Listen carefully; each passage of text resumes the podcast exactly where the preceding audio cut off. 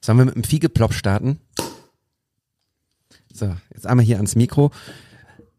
Und dann würde ich sagen, Fabian, machen wir Musik, oder? Bevor wir unseren Gast announcen. Mach Musik. Wir sitzen hier eigentlich auch als Geschichtenerzähler.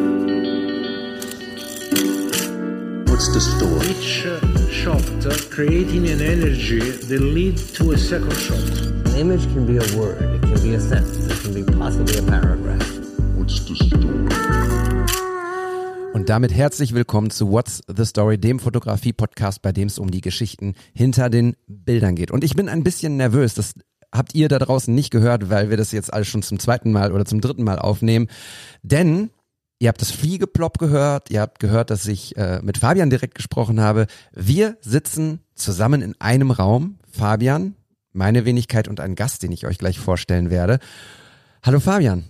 Hallo David. Es ist schön, dich in echt zu sehen und nicht durch so ein Skype-Bildschirm. Das passiert uns ja öfter, aber das äh, Aufnahmeszenario live hier zu erleben, das ist ein bisschen ungewöhnt für mich Ja. auch noch, ja. Aber ist auch sehr schön, dich zu sehen, ja. Vielen Dank. Wir sitzen hier im Tucholsky, im Art Hotel Tucholsky in Bochum und das ist genau der passende Ort für unseren Gast. Nicht nur, dass wir eine Premiere feiern, dass wir uns hier alle sehen, sondern wir feiern auch eine Premiere, dass jemand zum zweiten Mal zu Gast ist, nämlich der wunderbare Bob Sala. Hallo Bob. Ja, vielen Dank für die zweite Einladung. Sehr gerne. Schön, dass du hier bist. Du hast mich ja kontaktiert und hast gesagt, hey, ich bin in Bochum, Bock, äh, dass wir uns treffen. Und ich habe gesagt, ja, sehr gerne. Lass uns doch dabei auch noch einen Podcast aufzeichnen. Was machst du hier in diesem wunderschönen Hotel? Ähm, ich bin äh, beruflich hier und äh, bin in den letzte Woche schon hier gewesen und habe in Dortmund für ein Magazin, das im Sommer rauskommt, eine kleine Geschichte recherchiert, also Fotos und Textinterviews geführt. Und das wird diese Woche weitergeführt. Ich bin also morgen in Dortmund bei den Stadtwerken und dann ähm, übermorgen beim Flughafen. Also ein ganz anderer Themenbereich, den ich normalerweise abdecke, aber es ist schon ähm, auf jeden Fall ganz interessant. Tja, jetzt frage ich mich, guck dabei den Dortmunder an, ob Dortmund nicht so ein schönes Hotel hat. Und die Antwort ist, Ich kann es dir nicht sagen. Ich schlafe für gewöhnlich in Dortmund in meinem eigenen Bett. äh, deswegen war ich noch nicht in so vielen Hotels. Ähm, aber das äh, Ruhrgebiet ist ja gut vernetzt. Strecken sind in der Regel kurz. Deswegen kann man auch durchaus mal in Bochum in einem schönen Hotel absteigen. Und äh, wie du schon sagtest, ich finde, das passt sehr gut zu dir, Bob. Nicht nur, weil in diesem Bilderrahmen, der da vorne hängt, die äh, Hörenden jetzt nicht sehen, aber das ist ein großes B. Es steht zwar wahrscheinlich für Bochum, aber es könnte auch für Bob stehen. Vielleicht haben die jetzt auch extra für dich gehängt. das ist tatsächlich das B, was äh, ungefähr 30 Meter über uns hängt, nämlich Bochumer Treffpunkt oder genau, das steht da, das ist das ähm, Wahrzeichen, eines der Wahrzeichen hier vom Bochumer Bermuda-Dreieck. Und dieses Art Hotel wäre nicht ein Künstlerhotel, wenn wir nicht gerade unten unseren Kaffee geschlürft hätten neben dem Intendanten des Schauspielhauses Bochum, der auch die Ruhrtrinale ähm, als Intendant führt. Und das ist ein Hotel übrigens, in dem ich mit meinem lieben Freund und ehemaligen Mitbewohner Henry immer gewesen bin nachdem wir im Schauspielhaus waren und wo wir nicht selten äh, den großartigen, leider schon verstorbenen Otto Sander immer getroffen haben, der hier, ja, leider ziemlich allein dann an der Theke saß und ziemlich viel Alkohol getrunken hat und es irgendwie auch so ein, es war so schön, ihn zu sehen, wenn man ihn auch vorher auf der Bühne gesehen hat ähm, oder seine Stimme aus Hörspielen kennt und dann zu sehen, dass ihn viele Dinge offensichtlich auch so beschäftigen, die, die man nicht ähm, aus der Welt scha schaffen kann. Ja, das sind so schöne Ruhrpott-Geschichten auf jeden Fall. Ich komme ja auch seit, seit Jahren ähm, in dieses Hotel ähm, und kann mir eigentlich nicht vorstellen, hier im Ruhrpott irgendwie woanders zu wohnen, um ehrlich zu sein mittlerweile. Und das ist ja auch nicht schlimm. Bochum ist ja auch ganz nett und hier auch der Ort des Hotels ähm, lässt ja auch vieles zu, was hier drumrum passiert. Von daher bin ich hier immer ganz glücklich. Wenn wir hier aus dem Fenster gucken, zu deiner Rechten, zu meiner Linken, da ist dann tatsächlich die Meile des, des Bermuda-Dreiecks, eine Kneipe, eine Bar nach der anderen. Kannst du hier denn gut schlafen? Ja, voll. Aber ich mag das auch. Ich mag Bargeräusche. Ich liebe das. Ähm, im Sommer in, in, in der Pfalz habe ich über einer Bar gewohnt, neben einem Fluss und so diese der rauschende Fluss und diese Geräusche von den Leuten und dem Geschirr, das klärt die Musik, die unten rauskommt, wenn sie denn mal gut ist. Das ist schon, schon etwas, was ich mag auch. Und meistens schlafe ich hier auch mit offenen Fenstern. Das ist ähm, ein netter Flair, den ich gerne in Kauf nehme. Es ist im Prinzip das Leben, was, was hier spielt, ne? in, in seiner äh, vergnügten Pracht, sage ich mal.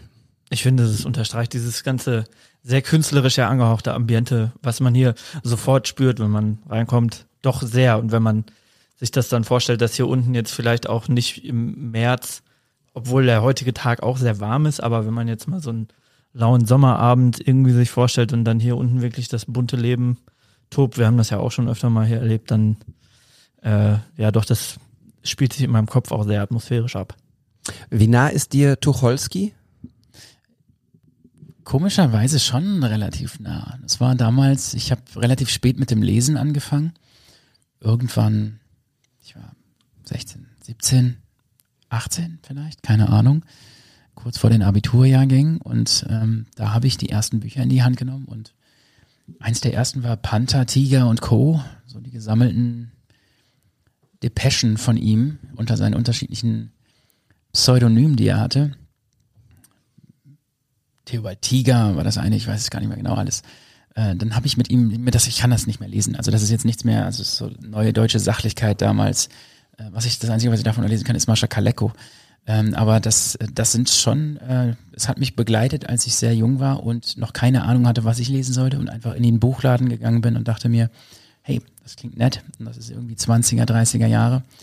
Und deswegen, Tucholsky hat schon eine Rolle gespielt bei mir in meiner Lesebiografie in deiner künstlerischen Biografie auf der anderen Seite, was Fotografie angeht, ist das auch jemand, der dich inspiriert, wo du sagst, sind Worte, die, die du verarbeiten kannst für, für auch visuelle Ges Geschichten? Nein, überhaupt nicht. Also, das ist einfach ein Bild und auch einfach natürlich irgendwie eine Darstellung unseres Landes zu einer bestimmten Zeit. Da kann man, er hat den Leuten gut auf den Mund geschaut.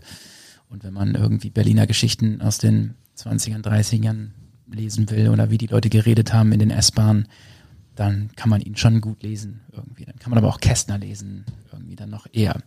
Also dann ist es vielleicht eher der Nachtzug vor die Hunde von Käster, Kästner, Fabian, der, der, der dann eher irgendwie inspirieren könnte aus der Zeit. Aber die, die Sachen, die mich aus dem literarischen Sinne her irgendwie auch, was meine Fotografie angeht, beeinflusst haben, sind dann eher die Sachen, die so Richtung 60er Jahre Counterculture-Zeugs gehen. Hunter S. Thompson, äh, bisschen Bukowski, alles so ein bisschen Hardboiled-Zeug, ähm, ganz unterschiedliche Autoren, aber auch Thomas Pynchon, ähm, lateinamerikanische Autoren, Cortázar, Bolaño, keine Ahnung. Also das sind dann eher Leute, die dann auch ein, ein Art, eine Art zu schreiben haben, die sehr filmisch in Teilen ist und einen zu, zu Bildern inspirieren kann. Mhm. Was ihr da draußen mit Sicherheit wisst, ist, Bob hat einen eigenen Podcast auch, einen Bücherpodcast, wenn man es mal so runterbrechen mag, im Radio das Meer. Mhm. Richtig. Und äh, wenn ihr diese Folge gehört habt, könnt ihr gerne rüber switchen und äh, seinen Podcast auch durchsuchten und viel Freude dabei.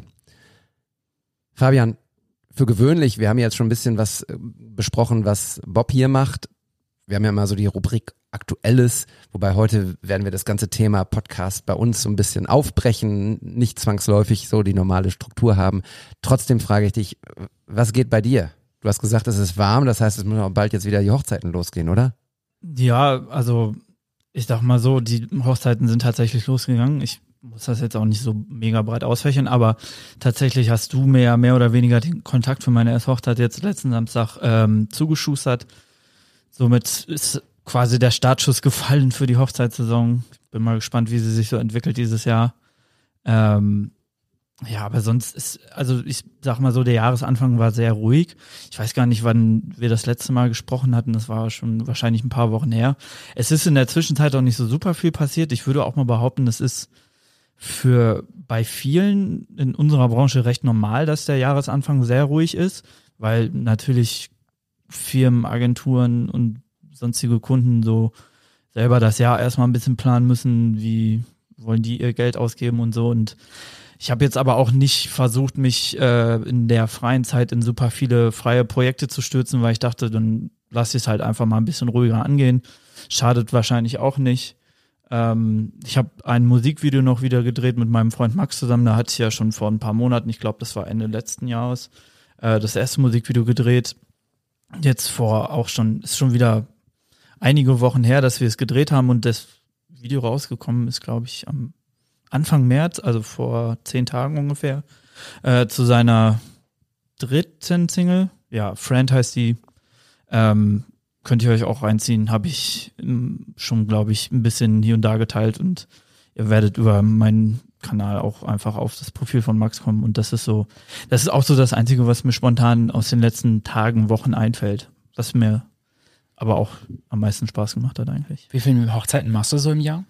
Also das ist wirklich komplett unterschiedlich. Äh, letztes Jahr war, würde ich sagen, mein persönlicher Rekord. Da hatte ich gefühlt von boah, Mai bis September fast jedes Wochenende und dann teilweise auch zwei in einem Wochenende. Da war ich zwischenzeitlich auch schon so an einem Punkt, wo ich dachte, jetzt ist so das Maß erreicht, wo mir das auch keinen Spaß mehr macht, weil ich war eigentlich immer schon so der Auffassung, ich will nicht nur Hochzeiten fotografieren, äh, weil ich eigentlich, wenn du das jedes Wochenende machst, das hängt dir dann irgendwann zum Hals raus. Ähm, Aber macht das den Größteil deines Business aus? Nee, nee, zum Glück auch nicht. Das ist hier und da immer mal so ein bisschen äh, nebenbei noch, dass ich das mache. Ich, ich mache auch keine große Werbung dafür. Also auf meiner Homepage sieht man ein, zwei Bilder, aber da steht jetzt nicht, bucht mich als Hochzeitsfotografen. Das funktioniert alles nur über Kontakte und Weitersagen. Ähm, das, da bin ich auch ganz froh drum, weil ich glaube, reines Hochzeitsfotografie-Business ist dann doch nochmal ein bisschen anstrengender, als wenn man zwischendurch mal was anderes zur Abwechslung hat. Das Ja, versuche ich mir Bei auch mir ist das eigentlich ähnlich. Ich habe keine Webseite dafür oder so und Ja. habe das immer gemacht. Mein Problem ist, dass ich so viel umgezogen bin. Ich habe immer dann, bei den Hochzeiten ist es ja einfach so, du, du fotografierst eine und die Leute, die da waren, die rufen dich halt im nächsten Ja. Jahr an, die Freunde von den Paaren. Und äh, dann baue ich mir was auf, bin ein, zwei Jahre in einer Stadt und dann, wenn ich weiß, im nächsten Jahr kommen die Aufträge, dann, dann, dann bin ich gerade wieder weg. Und jetzt gerade bin ich nach Weimar gezogen und da kennt mich halt noch niemand und da ich keine Webseite habe und das nicht groß bewerbe, muss ich da erstmal wieder von neuem anfangen, was das Thema angeht. Irgendwie so. Also Hochzeitspaare, hochzeitswillige Menschen in Weimar. There's a new boy in town. Ich verorte dich überhaupt gar nicht so sehr bei, bei Hochzeiten, weil das auch wahrscheinlich das gar nicht das ist, was du zum Beispiel bei Instagram teilst, ne? Ja, nee, ist nur ein ganz anderer Bereich, aber das ist wie bei allem bei mir in meinem Leben. Ich will mich nicht festlegen auf einen, einen bestimmten Bereich und ähm, ich liebe meine Hochzeiten. Man muss, man muss einfach wirklich, ich habe auch schon beschissene Hochzeiten dabei gehabt, aber das kann ich an einer Hand abzählen. Meistens sind die Paare, die mich buchen, Paare, die mich buchen, weil sie meine anderen Fotos kennen, weil sie meine Hochzeitsfotos ja nicht sehen können. Und die Leute, die sich mein Profil angucken und dann sagen, dich will ich buchen für die Hochzeit, sind meistens auch ziemlich cool, muss ich gestehen. Und äh, ähm, da habe ich echt einfach tolle Tage auch schon gehabt und super geile Menschen kennengelernt. Das ist echt etwas, was ich nicht missen möchte. Ja, total spannend, weil ich habe bisher eine Hochzeit fotografiert. Ich habe es nicht in mein Portfolio mit aus, aufgenommen aus, aus verschiedenen Gründen ähm, und habe es als wunderschön empfunden, weil es aber auch Freunde von mir waren.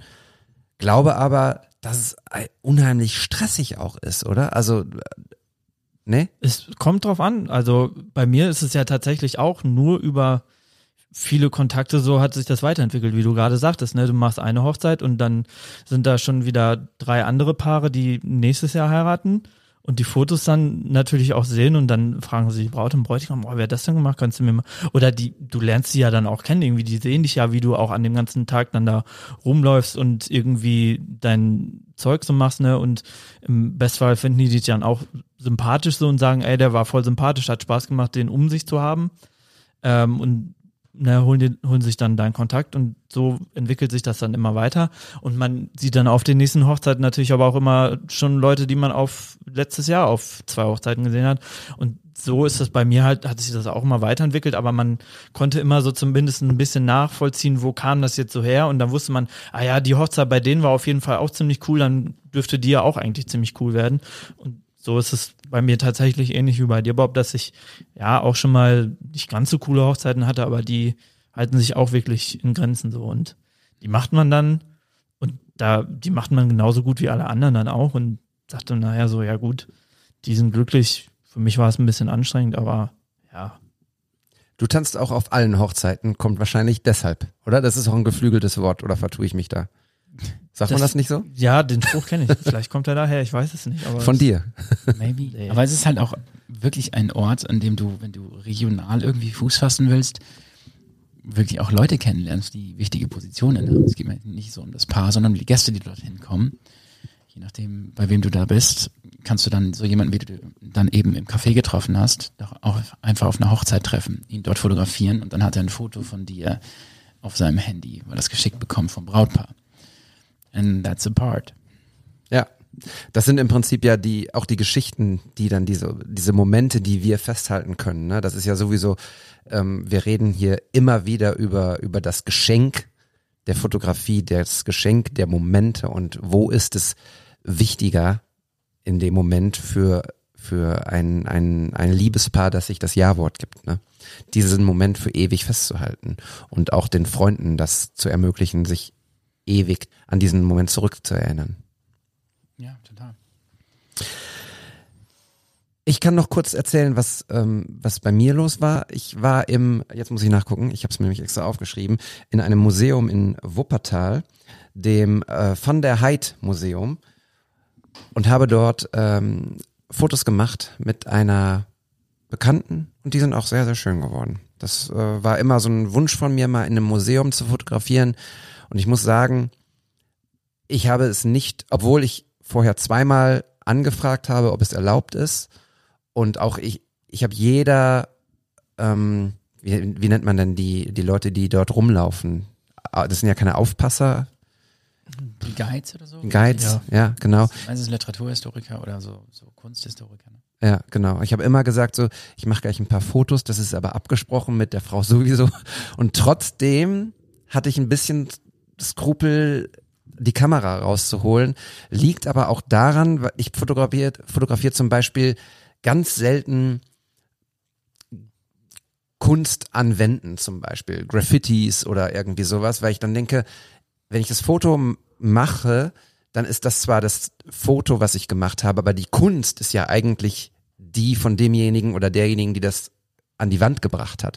Und so ist, habe ich es auch im, im Museum empfunden und habe dann immer versucht, sozusagen die ähm, das Model viel mehr in den Fokus zu rücken als das Kunstwerk, das Gemälde, das Bild. Kannst du das nachvollziehen? Ja, schon. Es kommt ein bisschen natürlich auf, auf die Situation an. Es ist, es ist, mochtest du den, was ist es für ein Museum? Hm. Sind dort mehrere Künstler ausgestellt? Geht es um einen Künstler? Ist es, ist der Titel des, also der Name des Museums ist wahrscheinlich eine Sammlung oder der Inhaber? Okay. Ähm, wenn ich jetzt ein Shooting machen würde und ich nehme ein Museum, was vielleicht nur, oder eine Ausstellung, sagen wir von Oskar Kokoschka. Oskar Kokoschka mag ich sehr, sehr gerne. Dann würde ich es auch mit reinnehmen, dann würde ich das in das komplette Storytelling mit einbinden so und eine große Hommage draus machen. Für mich wäre es eher ein Problem, wenn das so Kunstwerke sind, mit denen ich nichts anfangen kann, die ich nicht kenne, dann würde ich wahrscheinlich auch weitergehen. Oder ich gucke nach Farben und Formen, die ich dann im Hintergrund verschwimmen lassen kann vielleicht. Ähm, ich stelle mir das dann eher halt für mich persönlich dann schwieriger vor, was das Licht angeht. Die meisten Museumsräume haben diese geilen ähm, Halogenstrahler von oben und das ist so das Gegenteil von dem, was ich für meine Fotos immer möchte. Aber es gibt natürlich auch geile Galerien in alten Altbauten irgendwo in Städten, riesigen Fenstern und geilem Fensterlicht. Wir, wir haben bei uns in Weimar die Anna-Amalia-Bibliothek, in der würde ich gerne mal Fotos machen, auf jeden Fall. Ähm, das, das kann ich mir schon gut, gut vorstellen. Und im Grunde ist es ja so, dass ich bei meinen Fotos ja auch immer Platten, Bücher und so und allen möglichen Scheiß damit reinschmeiße. Und es ist ja im Grunde nichts anderes. Also die Plattencover, die man da sieht, ähm, die, die Designs, die man auf den Fotos sieht, da klaue ich ja eigentlich auch schon oft Stimmungen von Stimmt. anderen Menschen Ja. und äh, pflastere sie mit in meine Collagen. Ja, guter Punkt. Ja, ja, ich habe das tatsächlich auch so gemacht, dass ich die die Kunst und die Gemälde eher so als Farbgebung genutzt habe und das mit dem Licht äh, ist genauso ähm, harte Neonstrahler von oben, keine Schatten, kaum Möglichkeiten irgendwie mit dem Licht zu arbeiten oder auch gegen das Licht zu arbeiten. Aber also ich glaube, es sind am Ende so 30 Fotos geworden, die ich okay finde und fünf Fotos, die ich sehr schön finde. Und ähm, das Model hat sich sehr gefreut über die Bilder, weil es für sie das erste Mal war, ähm, solche Fotos zu machen. Und ich glaube, das war ein, ein gutes Erlebnis ähm, zu sehen bei Instagram. Ich teile das mal in den Show Notes. Instagram, oh, das ist ein gutes Geräusch. to the next one. Äh, Instagram ist ein guter Punkt, ähm, weil wir auch tatsächlich gerade so ein bisschen darüber gesprochen haben, dass du, Bob, keine Homepage hast und dass Instagram so ein bisschen das ist, wo hast du doch gesagt, ne? Du hast keine. Ich keine, keine Homepage für die Hochzeitsfotos. Genau. Aber ich habe schon eine Homepage. Ja, stimmt. Also wenn man Bob Sala googelt, dann kommt man auf meine bobsala.com Page. Auch wenn nicht viel beinhaltet, aber die gibt's schon. Ja, also keine Hochzeits-Bobsaller-Homepage. Worauf ich hinaus wollte, ist eigentlich, ähm, wenn man dein Instagram-Profil sieht, dann ähm, ist das das, was die Leute cool finden, die dich dann für die Hochzeiten buchen, weil sie dieses Profil finden. Und dieses Profil war neulich weg. Ja. Erzähl mal bitte einmal ganz kurz die Geschichte. Ähm, ich, das war am Valentinstag, am 14.02. kriege ich eine E-Mail von Facebook oder von Meta, ich weiß gar nicht mehr, dass äh, irgendjemand sich eingeloggt hat in meinen Facebook-Account und die E-Mail-Adresse, die Haupt-E-Mail-Adresse geändert hat. Ob ich das gewesen wäre? Nein, war ich nicht. Ich habe das aber zu spät gesehen. Da waren schon, das waren drei E-Mails, die ich dann, ich konnte das dann so nachvollziehen, was passiert ist erst im, im Nachgang. Ähm, die haben irgendwer hat sich eingeloggt, meine E-Mail gelöscht und dann irgendwas gepostet, was anscheinend auch gegen die Daten, die, gegen die Richtlinien verstößt vielleicht, keine Ahnung. Ähm, ich habe zwischendurch mal in einer Mail gesehen, dass, dass das Profilbild geändert wurde, auch auf eine ISIS-Flagge.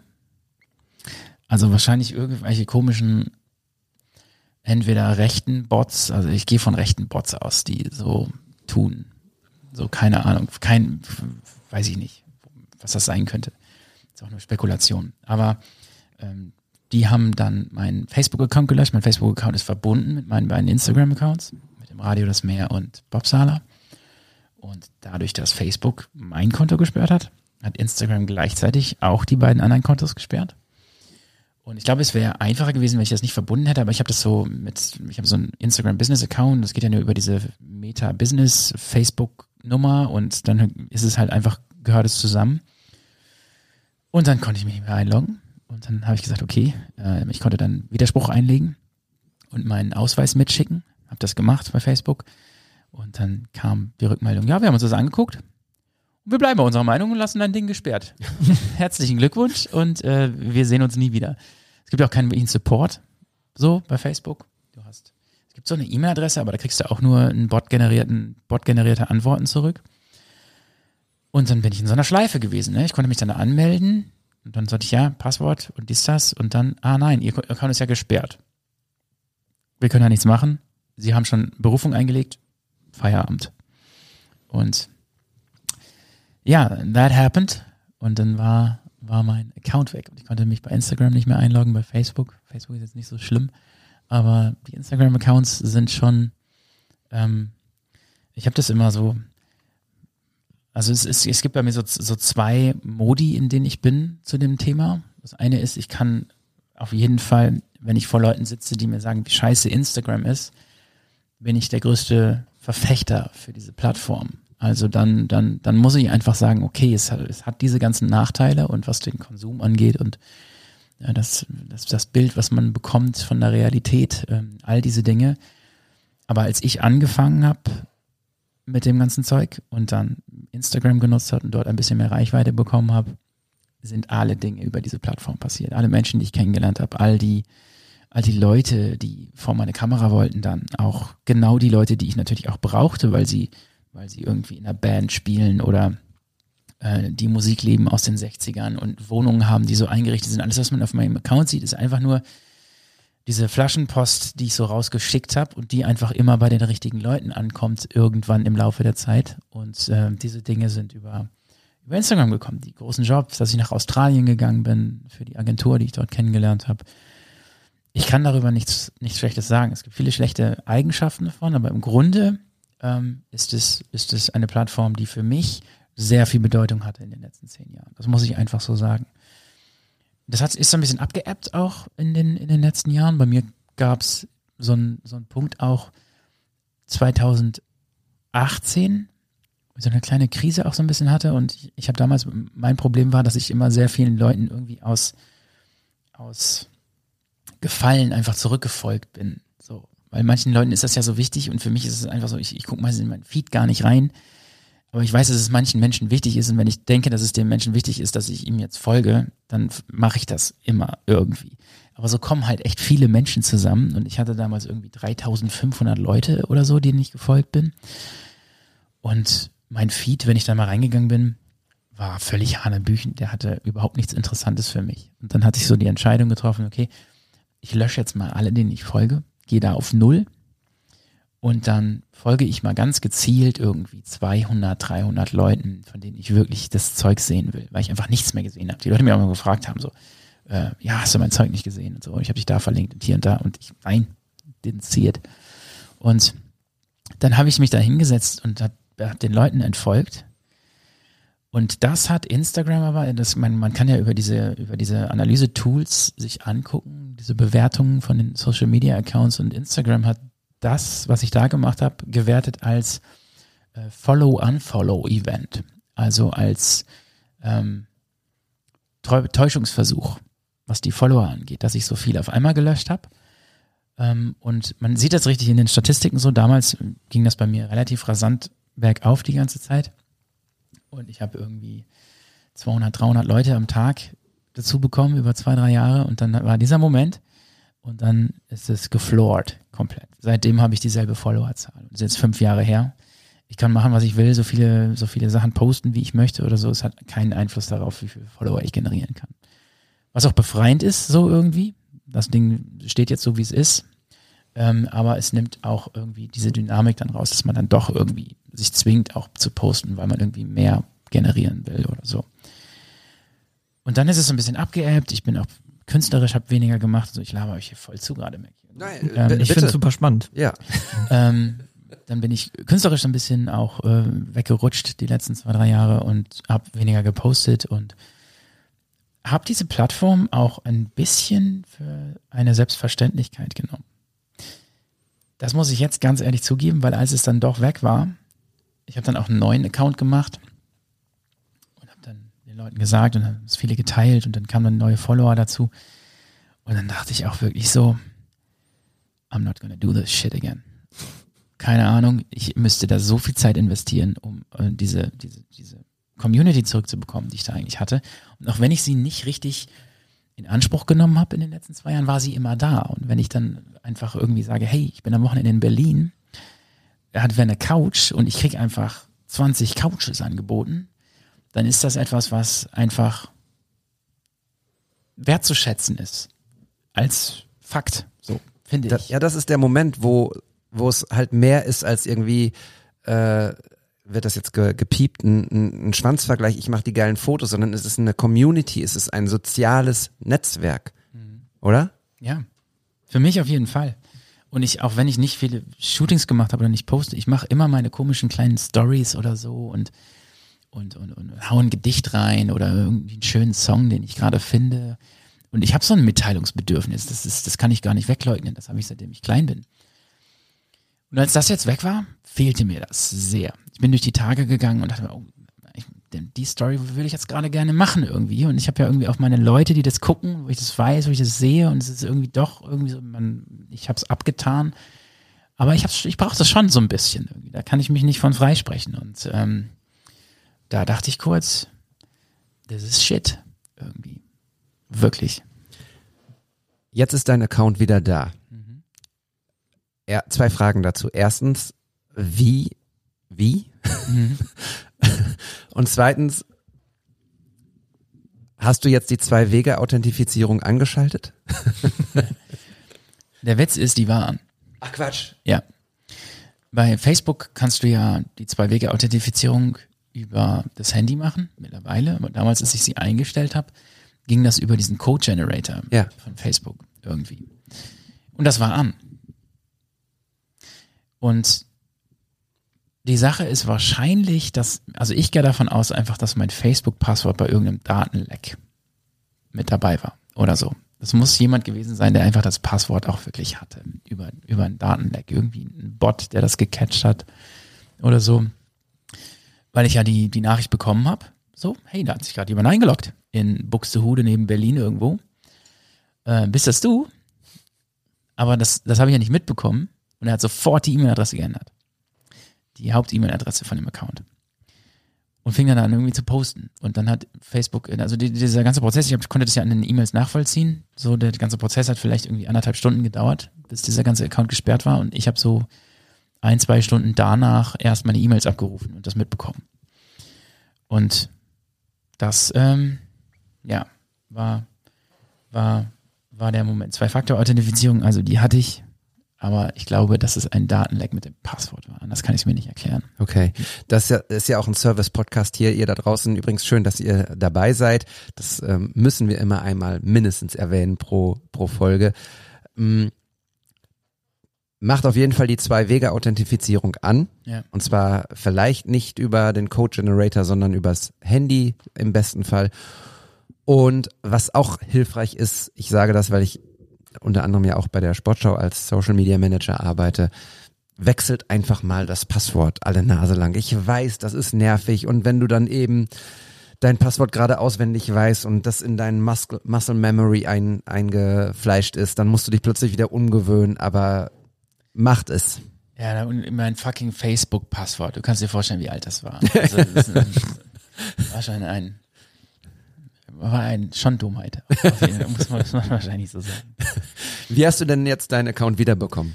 Ähm, Weil hab- es haben, hab- du hast gesagt, es haben viele geteilt. Also ich habe es auch mitbekommen, dadurch, dass es plötzlich in meiner äh, Story-Timeline überall auftauchte, hey, Bob ist äh, gehackt worden. Entschuldigung, ich hätte fast was Falsches gesagt.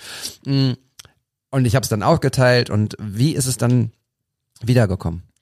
Es haben sich mehrere Leute gemeldet, die ähnliches durchgemacht haben. Aber das konnte man dann ein bisschen eingrenzen, sehr schnell, weil die Fälle dann doch anders gelagert waren. Und erstmal waren es viele, die nur den Instagram-Account gesperrt bekommen haben, wegen irgendeiner Violation oder sowas. Und Instagram hat noch mehr Möglichkeiten, in Kontakt zu kommen.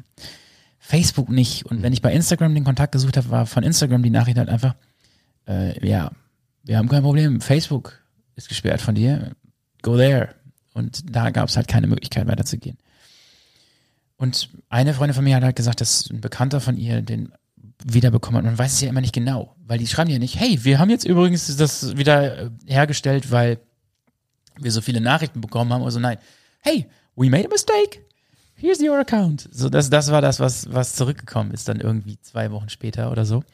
Ähm, aber es haben, ich habe ich hab viele Leute gebeten, dieses Report a Problem Ding zu machen bei Instagram und dann einfach zu schreiben, hey, ihr habt Bob Sala den Account gesperrt, da muss ein Fehler vorliegen, könnt ihr dann nochmal gucken.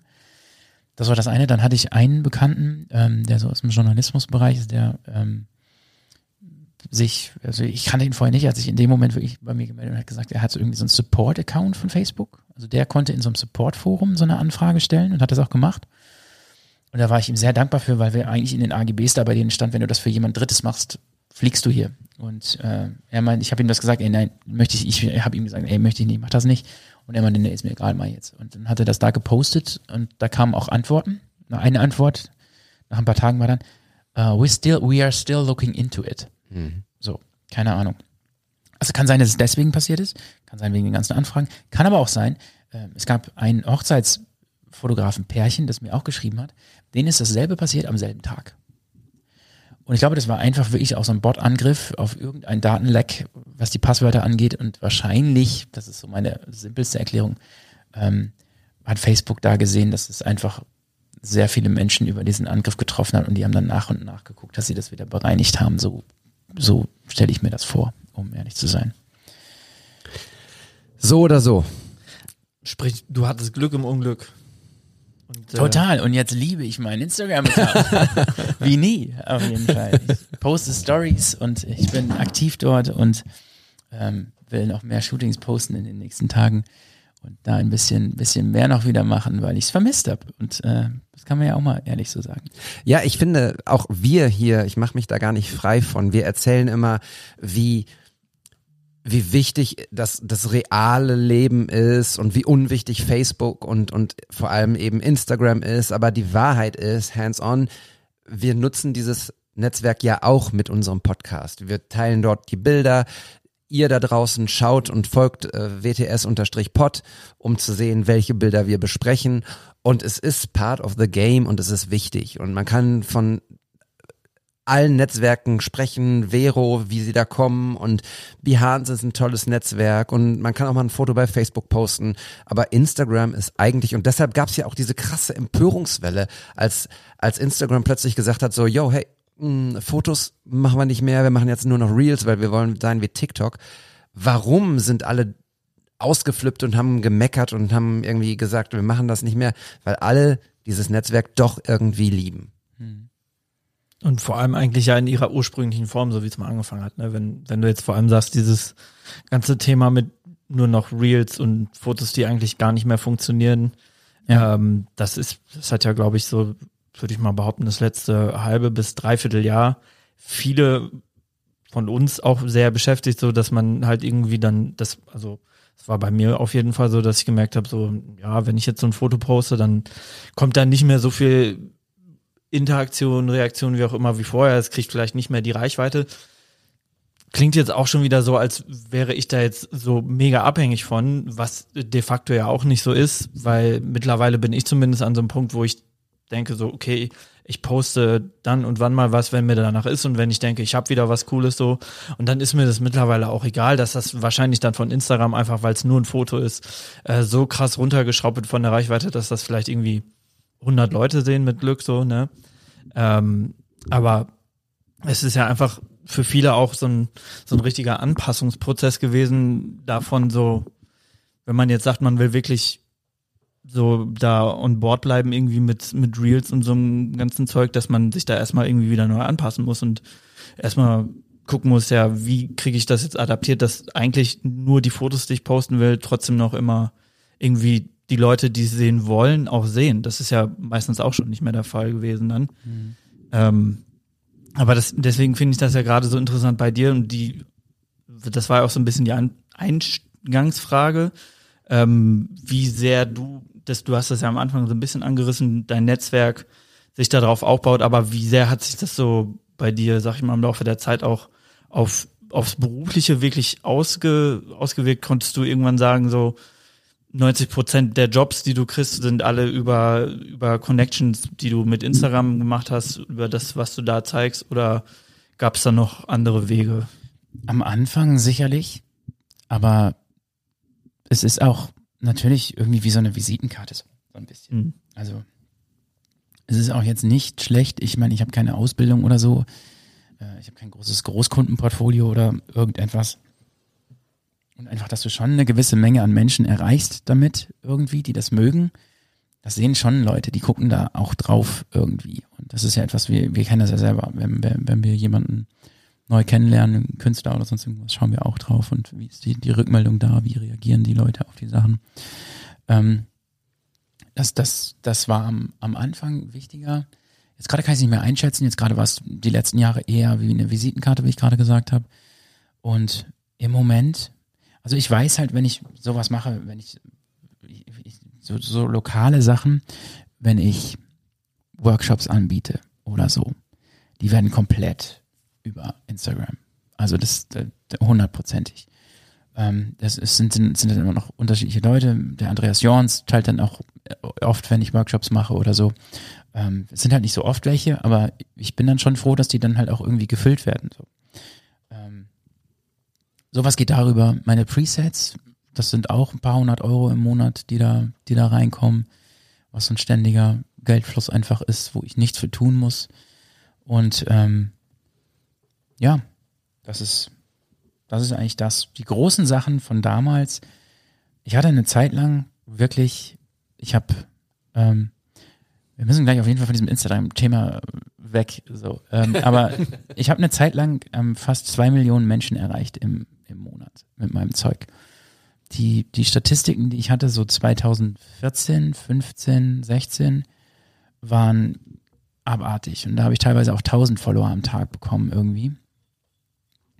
Weil ich halt auch mit Hashtags gearbeitet habe. Ich habe irgendwie damals, ich hatte so 4.000, 5.000 Follower und dann habe ich mit einer Mitarbeiterin von einer sehr großen Modemarke in Deutschland gesprochen, die meine Fotos gut findet, aber die mich nicht buchen konnte, weil die intern bei sich eine, eine, eine neue Regel eingeführt haben, dass sie Fotografen nur noch buchen, wenn sie mindestens äh, damals war man als mit 15k war man schon Influencer.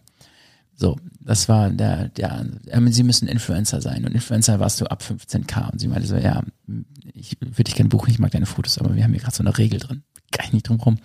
Aber ich sag dir jetzt mal, was du machst. Und dann hatte sie mir ein paar Tipps gegeben, was die Hashtags anging und so. Und damals ging das noch.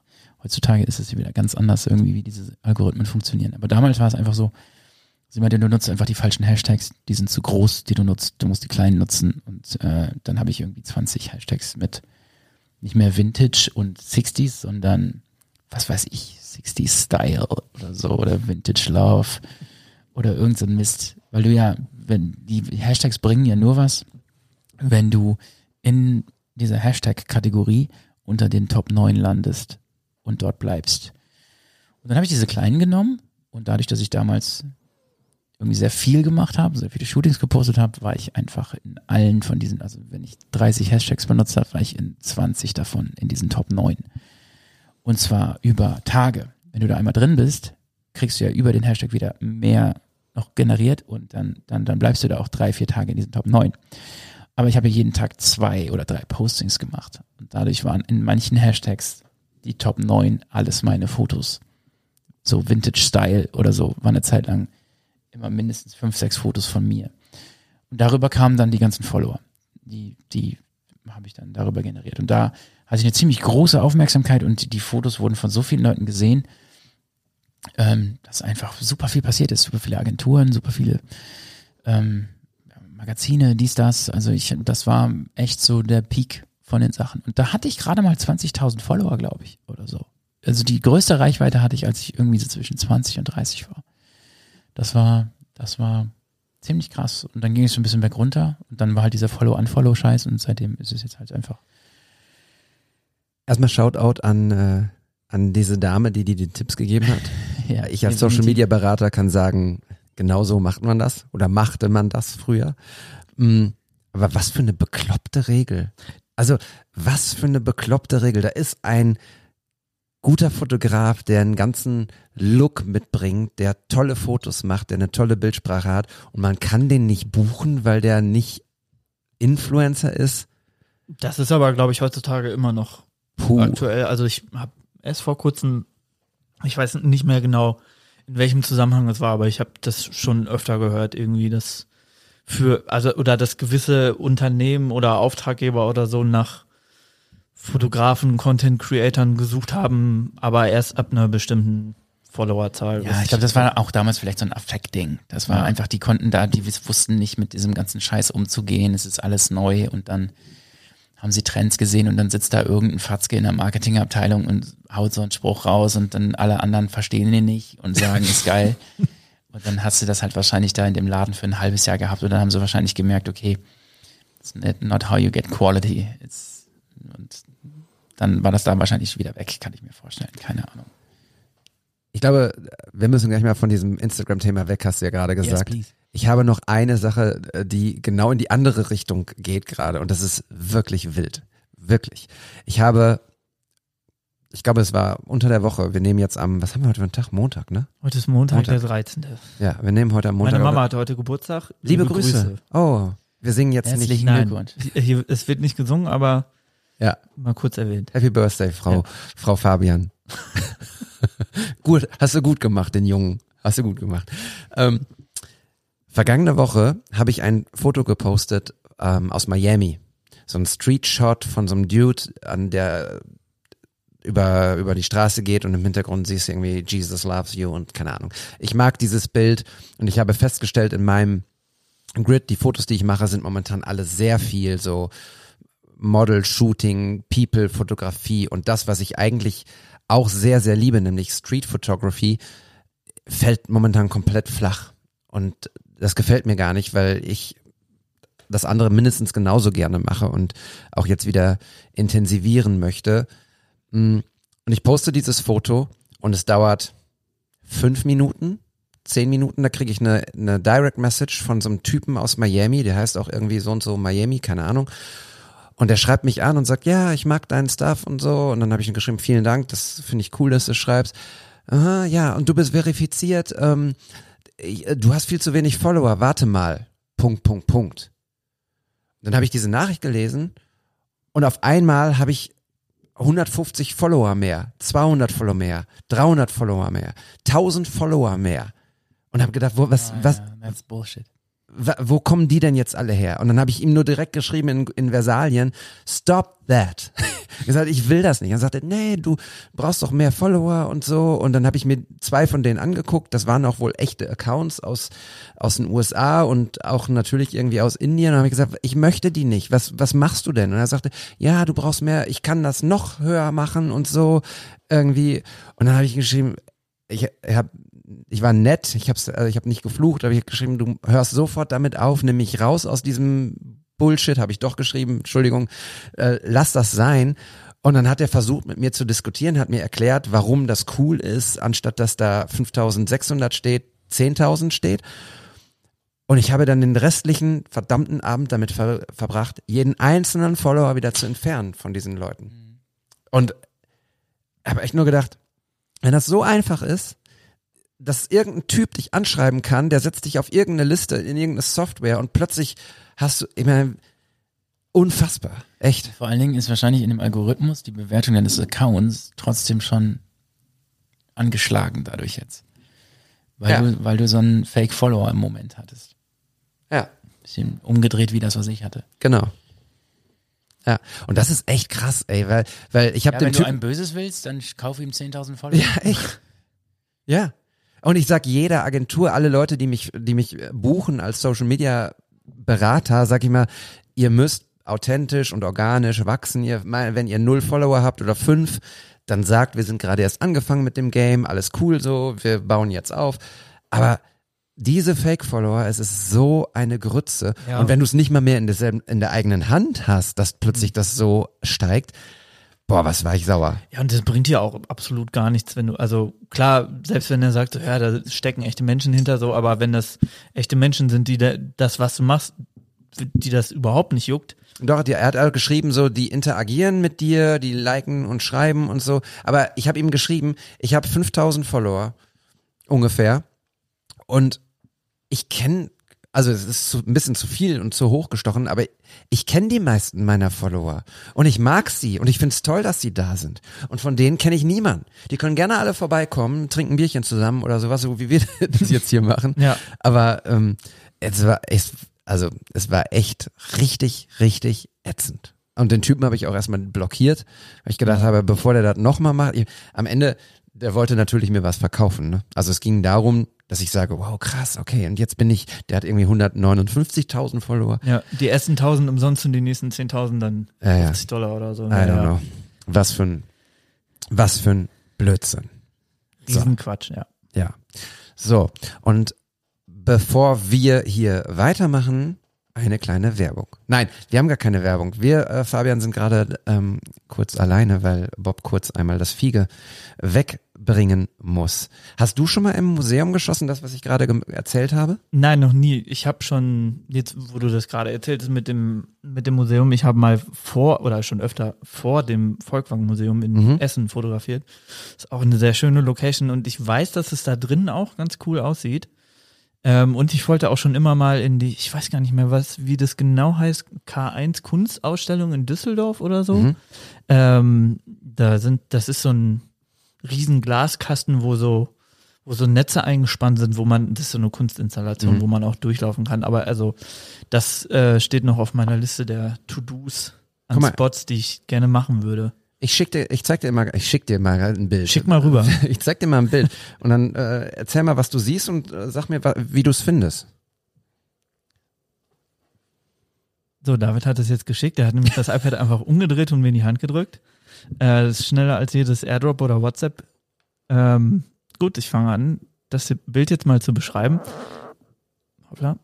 Also, wir sehen auf jeden Fall ein Porträt von einer jungen Dame, die sehr stilvoll gekleidet ist, würde ich sagen. Sie hat so eine, wie nennt man das, so eine, ein bisschen wie eine Anzughose an, in so einem sandfarbenen Ton, dazu so ein, so ein Top-Oberteil in dem gleichen Farbton, dunkle Haare und sie steht relativ mittig, aber mit der linken Schulter zu uns gedreht vor einem Gemälde, Kunstwerk, auf dem noch relativ deutlich zwei äh, hochhackige schwarze Lederschuhe zu erkennen sind. Ähm, und sie ist ungefähr mit dem, würde ich sagen, mit dem Oberkörper im Bilderrahmen drin. Und der Hintergrund des Bildes ist auch lustigerweise in dem gleichen Ton wie ihre Klamotten. Es ist also ein sehr Ton in Tonbild, wo natürlich dann das Gemälde oder Kunstwerk, was unscharf im Hintergrund ist, aber trotzdem noch relativ prägnant ist. Ähm, ich finde, es fügt sich aber alles irgendwie sehr gut ineinander ein. Sie hat einen sehr straighten Blick in die Kamera und steht, wie gesagt, recht mittig vor dem Bild. Und es ist sehr symmetrisch, was mir sehr gefällt.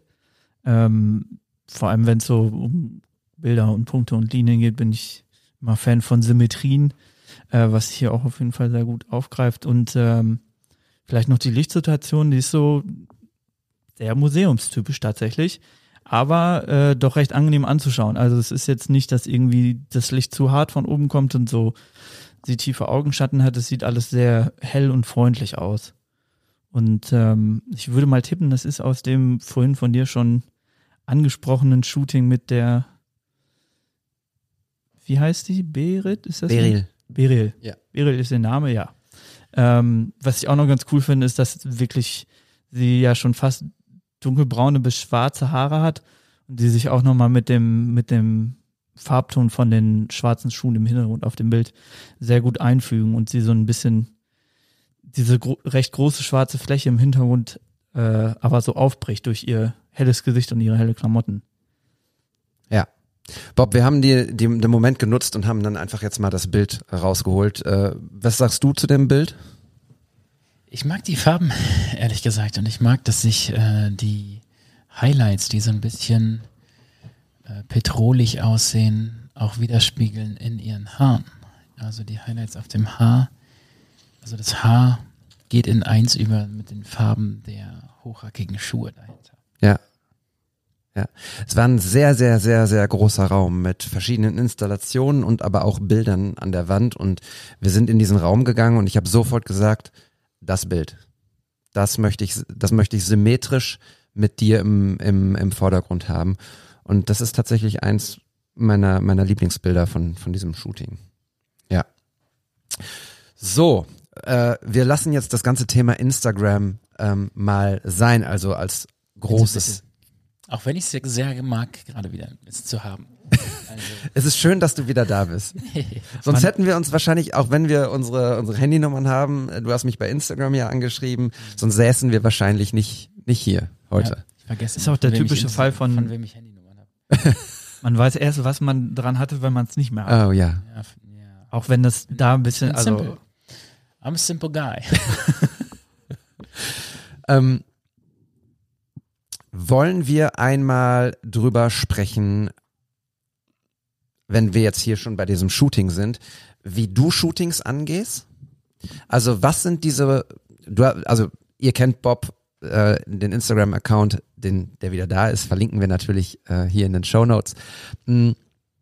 Wenn du ein Shooting planst und machst, dann hat natürlich das Model oder ja, das Model, männlich oder weiblich, bestimmte Klamotten an, einen bestimmten Look. Das Setting, die Location hat einen bestimmten Look. Wie planst du das? Wie scoutest du Locations? Was ich immer wieder sehe, auch warum und wie sehr sind zum Beispiel Zigaretten ein wichtiger Faktor. Wir kommen gleich auch noch auf einen Punkt, aber äh, es gehört ja auch dazu. Ähm, wie gehst du so Shootings an? Natürlich komplett unterschiedlich, aber wenn wir jetzt von Sachen sprechen, die ich auch so als Referenzen bei mir auf dem Account habe, generell, vielleicht fangen wir doch bei der, bei der kleineren Variante an. Ich habe am Anfang immer mich mit Menschen getroffen, mit denen geshootet und die haben dann ganz oft so ein kleines Köfferchen dabei gehabt mit äh, irgendwie 47 Kleidungsstücken, die alle Basic-Klamotten waren. Das heißt Tops, Slips, einfache Hosen, Leggings, alles schwarz oder weiß. Weiß, weiß meistens nicht, meistens schwarz oder irgendwelche Grautöne. Und da war es dann so, dass die dann davon ausgegangen sind, dass die Sachen vielleicht einfach bunt werden durch die Art, wie ich fotografiere. Ich weiß nicht. Also äh, ähm, ich habe am Anfang keinen großen Wert darauf gelegt, was sie mitbringen. So. Und da habe ich schnell gelernt, definitiv. Und so ein gewisses Verständnis von Mode und, und Ideen, was, was an Farben in meinen Bildern wichtig ist. Also Farbkon Farbkonstellationen sind für mich, ich brauche, wenn ich, wenn ich ein Outfit habe und es hat zwei Farben, dann will ich, dass diese zwei Farben mindestens zweimal noch an anderer Stelle in diesem Foto vorkommen. Sei es als Buchcover, Wandfarbe, was auch immer. Also irgendwie kongruent die Farben zu verwenden so dass die Leute, die das sich anschauen oder dass man, wenn man, wenn man sich anschaut, irgendwie denkt, oh, das ist irgendwie stimmig, aber man weiß nicht so richtig warum. Äh, ähm, das, das, das ist mir schon wichtig. Also gerade dieses Mise en scène, was, was in meinen Bildern, auch gerade in den alten Wohnungen, die ich hatte, sehr vordergründig war, da habe ich sehr viel Zeit investiert. Das ist auch was, was ich so ein bisschen von Alberto Garcia Alex abgeguckt habe, einen meiner Lieblingsfotografen. Ähm, von daher, ich gehe von vornherein auf, wenn ich in der Kommunikation bin, so, ey, ähm, wie sieht das aus mit den Klamotten? Und dann kommt, bekommt man meistens die Antwort, ja, ich habe ein paar Ideen, ich bringe was mit. So, und ähm, das, da, da bin ich dann ein bisschen pedantisch geworden und sage dann so, hey, ähm, voll cool, aber ich muss auch planen bei mir, was ich so an Props irgendwie benutze und, und wie ich das Bild planen möchte. Ähm, ich hätte gerne einen Eindruck von den Farben, von den Sachen, die du hast und so. Und ähm, sage ich, okay, schmeiß das einfach alles auf den Boden. Ganz egal. So, breite die Sachen auf den Boden aus, stelle die auf den Stuhl und ein kurzes Foto für mich bei WhatsApp oder bei Instagram, dass ich einmal so alles sehe. Und dann nehme ich mir das Foto und sage ich, ah, dann, dann markiere ich die Sachen für, für, für, für das Model und sage, okay, das bitte mitbringen, das bitte mitbringen, das bitte mitbringen. Hast du zu dem Teil noch etwas in der und der Farbe, was man kombinieren könnte? So, also ich, ich nehme auf jeden Fall sehr großen Einfluss auf die Klamottenwahl. Ähm, das, das ist etwas, was wichtig ist für meine Fotos einfach. So ein schwarzes Basic, ich kann das immer noch machen und so und und wenn man eher in eine Boudoir oder die Sue-Richtung oder sowas geht, keine Ahnung, dann, dann, dann ist es ja auch nicht ganz so wichtig, aber nichtsdestotrotz, ich weiß, dass die richtig krassen Bilder von mir auch dadurch entstanden sind, dass die Klamotten einfach auch richtig Wumms hatten und gewirkt haben und in, in das Setting gepasst haben. Von daher ist das auf jeden Fall ein Tipp, den ich, den ich geben kann, sich da nicht darauf zu verlassen, dass jemand, ähm, manche Leute sagen, hey, ich bringe einen Koffer mit und ich habe eine coole Idee und du kommst und, und du weißt gar nicht, was du zuerst und zuletzt shooten sollst. Das ganze Ding ist randvoll mit bunten äh, wie Kleidern oder so oder was auch immer, was man für einen Stil fotografiert, aber für mich jetzt irgendwie irgendwelche gedeckten Farben oder irgendwelche Bandshirts, so, wo du nicht weißt, okay, machen wir jetzt irgendwie Dizzy Top oder machen wir das Doors-Shirt oder so, keine Ahnung. Aber in den meisten Fällen war es dann doch so, dass es sehr basic ist, weil die meisten das ja verlangen, so, weil die so eine Vorstellung davon haben und die viele Fotografen da gar keine, gar keinen Einfluss drauf nehmen und dann sind die Basic-Sachen ja auch ganz cool und okay und neutral, so dass man jetzt nicht so eingefahren ist auf oder auf einen bestimmten Bereich festgelegt ist beim Shooting irgendwie. Und für mich ist dieses Festlegen in der Hinsicht irgendwie ganz gut und auch Farben zu haben, mit denen ich arbeiten kann. Ähm, das ist wichtig. Dann ähm, die Locations, damals habe ich ja viel in den Wohnungen, wo ich gelebt habe, gearbeitet. Die habe ich mir halt so eingerichtet, dass sie sehr charakteristisch für mein Zeug natürlich sind, aber die habe ich auch einfach, die habe ich nicht für die Shootings eingerichtet. Das ist einfach was ich angucken wollte, wenn ich morgens mit der Unterhose da mit dem Kaffee vor der Wand stehe. Das ist, das sind einfach die Dinge, die mich angemacht haben, visuell, die an der Wand hingen. Und auch die Art, wie alles zugeklatscht war und so. Und diese, diese, diese, dieses Collageartige. das mag ich einfach. Ich mag so Wimmelbilder. Ich mag, ich mag viel zu haben und so, keine Ahnung, so Kinderzimmer aus den 70ern oder 60ern, keine Ahnung. Ähm, das ist etwas, wo ich sehr viel Einfluss drauf hatte, aber alles davon war natürlich auch modular einstellbar. Das, ich, das heißt, ich hatte jemanden vor so einer Wand oder und dann brauchte ich nur zwei, drei Platten, die dort hingen, verändern oder Bilder umhängen oder Bücher dort mit hinlegen. Und schon hatte ich die Farbe viermal im Bild, die das T-Shirt hatte von der Person, die ich fotografiert habe. Bin ich auf die Farbe auch gegangen und habe versucht, den Look danach auch irgendwie auszurichten. Das ist, das ist etwas, was ich gemacht habe. Und was jetzt so krassere Locations angeht, da bin ich natürlich, ähm, das ist so 50-50. Das eine ist, ich bin natürlich immer auf der Suche nach so Location, die auch immer noch authentisch sind, irgendwie 60er sind. Auf der anderen Seite kriege ich dann ganz oft auch einfach DMs, so, Alter, ich bin hier gerade, look at this, da musst du hin. Da bin ich eher auch blessed. Nochmal Thema Instagram, kurz zurück, äh, ähm, dass die Leute einfach sagen, hey, ich, oder ich habe hier diese, das ist hier der Keller von meinem Vater, der ist noch aus den 60ern, wolltest du nicht vorbeikommen. Genau diese Sachen, das ist halt auch diese Plattform gewesen einfach. Die Leute haben das gesehen bei mir und haben gedacht, boah, geil, das ist irgendwie, ich verbinde damit irgendwas. Und, und dann kriege ich so in meinen DMs einfach sehr, sehr, sehr liebe Anfragen ganz oft mit vielen Bildern und sehr viel Text, sehr persönlichen Worten. Ähm, und da bin ich, da habe ich Glück gehabt, so ein bisschen. Dann gibt's aber natürlich auch sowas wie die Pan Am Lounge, wo ich äh, letztes Jahr fotografiert habe, die auch einfach eine sehr hochklassige Location ist in Berlin. Ähm, das ist das Penthouse in, in der Nähe vom, oh, ist das um die Ecke vom Alexanderplatz. Einige Straßen weiter, aber noch. So Bikini Berlin und dann noch zwei, drei Straßen weiter. Ähm, das ist eine alte Bar der Fluglinie Pan Am die die einzige Fluglinie war, die auch noch nach Ostberlin und so geflogen ist während des Kalten Krieges. Und die hatten für ihre Piloten eine Piloten-Lounge. Und das ist diese Lounge. Und diese Lounge hat auch Separés und Zimmer, Hotelzimmer, wo dann die ähm, Piloten und die Stewardessen anbandeln konnten, die von Pan Am dort untergebracht waren. Und das ist alles so im Stil von Mad Men, so ein bisschen halt 60er Don Draper Style. So eine Whisky Bar und alles, was dort ist an Möbeln, hat diesen, diesen, diesen geilen Stil. Und da wollte ich seit Jahren rein. Ich habe auch Anfragen gestellt und so. Und dann hatte ich irgendwie durch einen Kontakt zu der Inhaberin dann irgendwie einen Draht bekommen. Und dann waren wir essen im Borchardt, glaube ich, in Berlin irgendwie.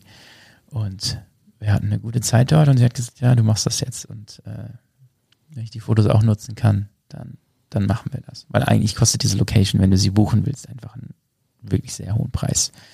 Krass, okay. Und ähm, dann habe ich diese Zusage bekommen und ich hatte dann über, über Jahre eigentlich mit der Lea, mit der Lele Berlin Kontakt gehabt und wir hatten immer Ideen und äh, wollten was zusammen starten, aber es war irgendwie nie so, dass wir dann passend Zeit hatten oder irgendwie die richtige Gelegenheit kam und dann war da einfach klar, okay, that's our moment now. Und dann habe ich ihr die Location geschickt und dann waren wir zwei Tage später, waren wir in der Bude drin. Sie hat dieses Stewardessen-Outfit bekommen und dann haben wir acht Stunden uns die Finger blutig geschossen.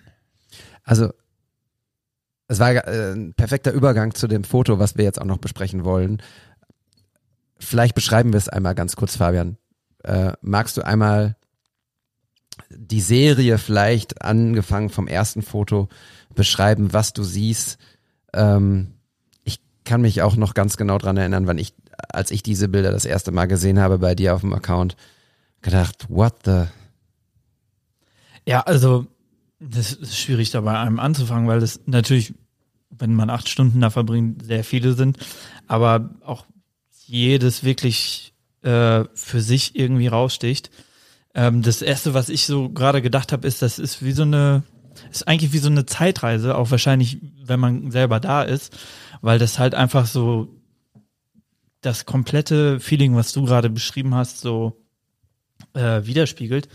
Also du hast ja mehrere Serien davon jetzt auf deinem Kanal schon gepostet.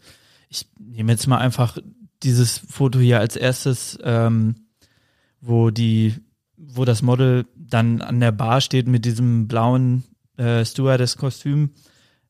Sie hat so ein, so ein Whiskyglas wahrscheinlich in der Hand. Ich nehme mal an, da ist irgendwie Whisky drin. Ja. Ähm, es, so eine, die Bar ist aus so sehr dunklem Holz, was sich aber, wo sich der Farbton auch wieder oben in den Lampen äh, und dem Bild im Hintergrund, wo so eine Beleuchtungsinstallation dran ist, widerspiegelt. Es ist so, ja, so fast schon bronzetonmäßig irgendwie. Ähm, und dann sie natürlich im Vordergrund mit diesem blauen Outfit sticht da total raus und dann in Kombination einfach noch mit den grünen Polstermöbeln im Hintergrund in der Lounge, das ist, äh, das, wie, das passt farblich halt einfach alles super zusammen. Die Lichtstimmung ist super gut. Äh, das wäre übrigens noch so eine generelle Frage von mir gewesen, ob du, du machst alles nur mit Available Light oder nutzt du hier und da auch mal Kunstlicht, sei es jetzt irgendwie geblitzt oder mit so mit so farblichen oder was weiß ich, so Dauerlichtern irgendwie. Äh, gar nicht. Also die Lichter, die ich vor Ort zur Verfügung Mhm. habe, die benutze ich. Und Okay. in dem Fall war das ganz genauso. Also auf dem Bild kommt halt von einer großen Fensterfront, die ungefähr so zehn Meter auf der anderen Seite ist, kommt das Tages Tageslicht von links und man hat halt die ganzen Practicals, die mit im Bild sind. Ja.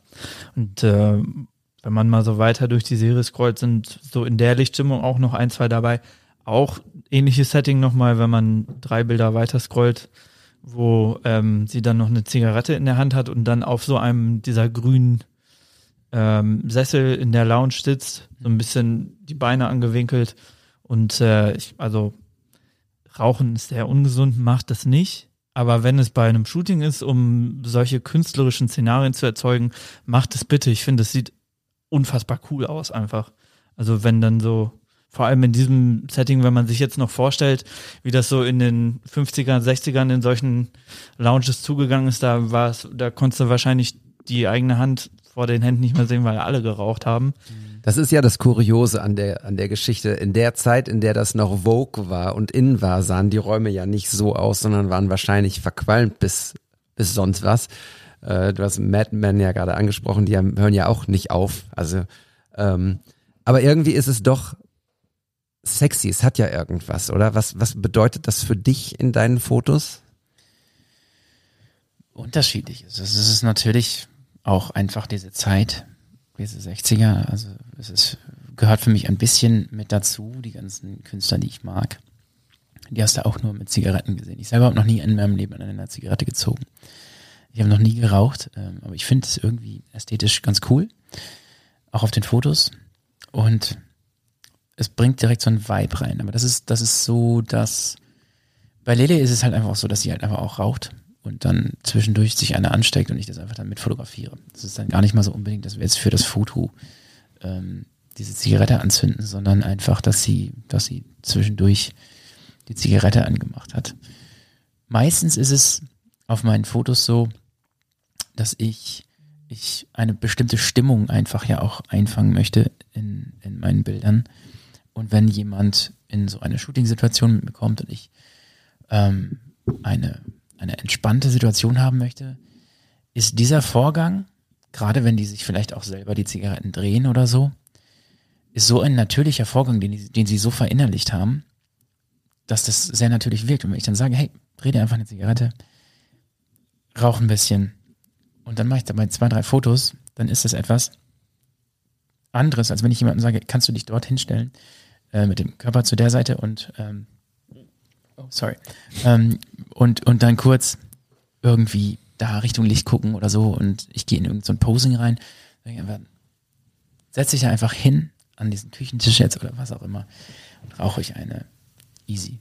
Entspann dich, versuche irgendwie zu chillen, so als würdest du gerade in der Sonne in der Mittagspause eine Zigarette genießen. Und Wie sehr greifst du in deine Shootings mit ein? Das ist ein, ein spannender Punkt, weil du äh, sagst, bleibt so wie ihr wollt oder macht das, um, um authentisch zu sein. Machst du das schon, dass du sie setzt, sie stellst? Ich meine, bei ihr ist es ja auch so, sie, ist, sie macht das professionell, sie weiß, was sie machen muss vor der Kamera. Aber es, ist es schon so, dass du, dass du äh, Dinge auch dir wünscht und sagst, was, was dein Model machen muss und soll? Ja, schon sehr viel. Ja? Also ähm, es ist so, ein, so eine Mischung ein Mhm. bisschen. Ich habe damals einen, eigentlich mein einziger Workshop so wirklich, den ich besucht habe, war bei Alberto Garcia, Alex, spanischer Fotograf. Und der hat mit uns dort gesessen, der, der hat vor allen Dingen in den 60ern eigentlich fotografiert, seine großen Fotografien sind aus den 60ern und er hat so die halbstarken Szene dort, die Motorradfahrer, die Drogenabhängigen fotografiert und das ist eine richtige Ikone in Spanien. Eigentlich hatte er das, was ich nur faken kann, 50 Jahre später, damals wirklich fotografiert. Und ähm, da bin ich hin nach Frankfurt, ins Fotografieforum Frankfurt. Es war ein ganzes Wochenende und dazu gehörte auch, dass er uns ein Shooting von sich zeigt. Es gab ein Model und der hat mit einer Hasselblatt 500 fotografiert und der hat dann die Hasselblatt auf einem Stativ aufgebaut und hat dann das Foto gemacht. Der hat wirklich eine Stunde mit dieser Person gearbeitet und Dinge hingestellt und so und es war wirklich wie ein, eigentlich war das Bildhauerei. Das war wie Modellieren irgendwie, was er gemacht hat. Und dann hat er was gemacht und dann hat er durch seine Kamera geguckt und dann hat er gesagt, nein, that's not it. Und hat das, hat sie wieder aufstehen lassen, wenn sie an einem Tisch saß oder so und die Kamera wieder verstellen kann, irgendwas. Und er hat nie ein Bild gemacht.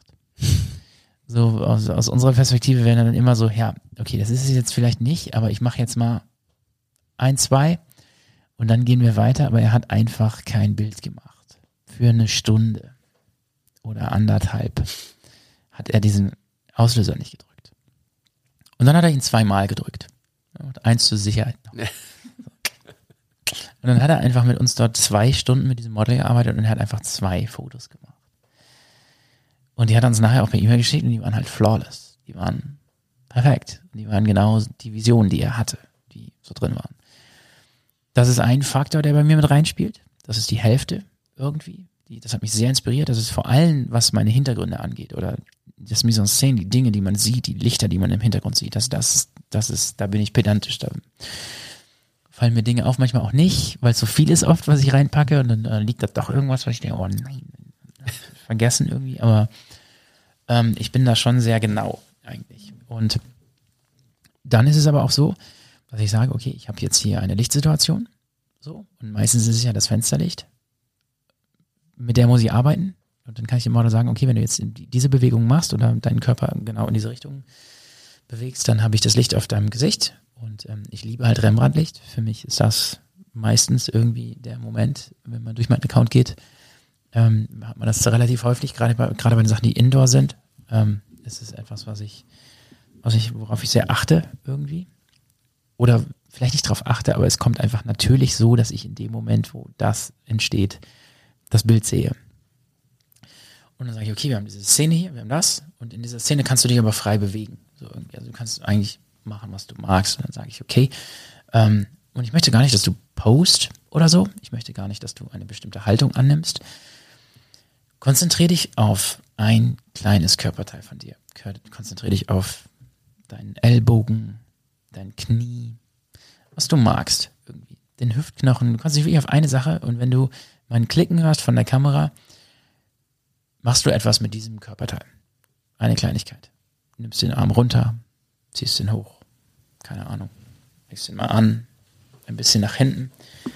Und dann kommt meistens, entsteht eine Bewegung, eine Bewegung des ganzen Körpers daraus irgendwie.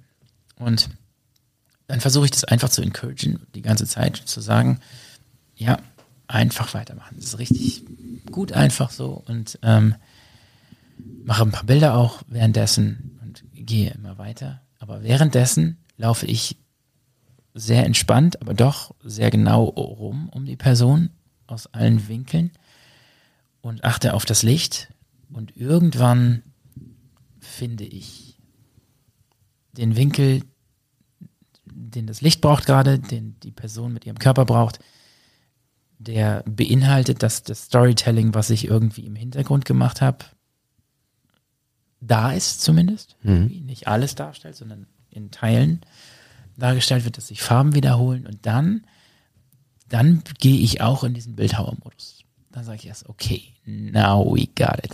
That's the one. versuch so zu bleiben und jetzt einfach ganz wenig das Kinn noch ein bisschen hoch, bisschen zur Seite, versuch die Schulter noch und dann, dann gehe ich wirklich auch ins Detail und modelliere mir das dann so hin. Und dann sage ich, okay, jetzt brauchst du nur noch zu atmen. So. Und das ist dann, dann mache ich zwei, drei Shots und da ist er dann irgendwie bei, meistens. Sehr nice. Ich war, Monolog, Ende schon wieder.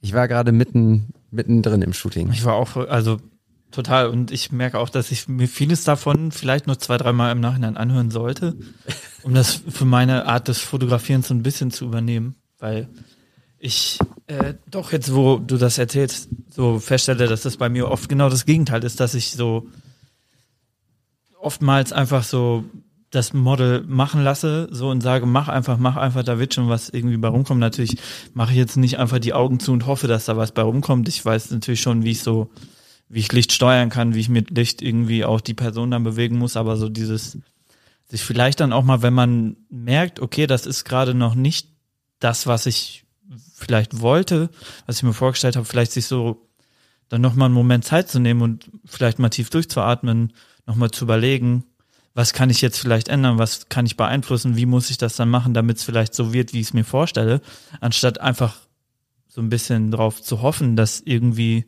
durch irgendwelche Umstände, was weiß ich jetzt, dass das Licht sich auf einmal ändert oder so, ähm, oder das Model von alleine aus auf so da drauf kommt, irgendwas zu machen, dass es dann so funktioniert und das äh, fand ich gerade sehr, ja, inspirierend tatsächlich. Es ist ja auch so, dass, so wie ich es mache und nur mit Fensterlicht arbeite, ist es eine sehr schöne künstlerische Beschränkung, die man auch hat. Man kann dann nur mit der Person arbeiten und mit dem, was man vielleicht noch ins Bild reinpacken kann, an, an Practicals, an Kerzen, an, an warmen Lampen, die ich dann immer, um dieses, diese Lichtstimmung zu bekommen, auch mit reinpacke. Ähm, ähm, aber im Grunde musst du die Person in dieses Licht rein modellieren. So, wie finden wir diesen Punkt? Und aus welcher Situation fotografiere ich dann? In Situationen, wo ich dann noch das Licht selber setzen muss und so, das mag ich auch manchmal irgendwie. Ähm, aber ich glaube, dass es echt gut ist, sich zu restricten auf, hey, da ist dieses eine Fenster und das ist unser Hauptlicht und mit dem müssen wir jetzt arbeiten. Das Ja. heißt, wir können nur damit arbeiten, wie setzen wir die Person in dieses Fensterlicht, wie lassen wir sie gucken, in welche Richtung muss sie gucken, um das Licht auf dem Fenster zu haben, auf dem, auf dem Gesicht zu haben. Und wo stehe ich? Was ist mein Winkel dazu? Gehe ich eher noch weiter in den Raum rein, um nur so eine Silhouettenbild zu haben und ganz klare, harte Schatten zu bekommen? Oder gehe ich näher an das Fenster ran, um mehr des, von dem Bild irgendwie weich auszuleuchten?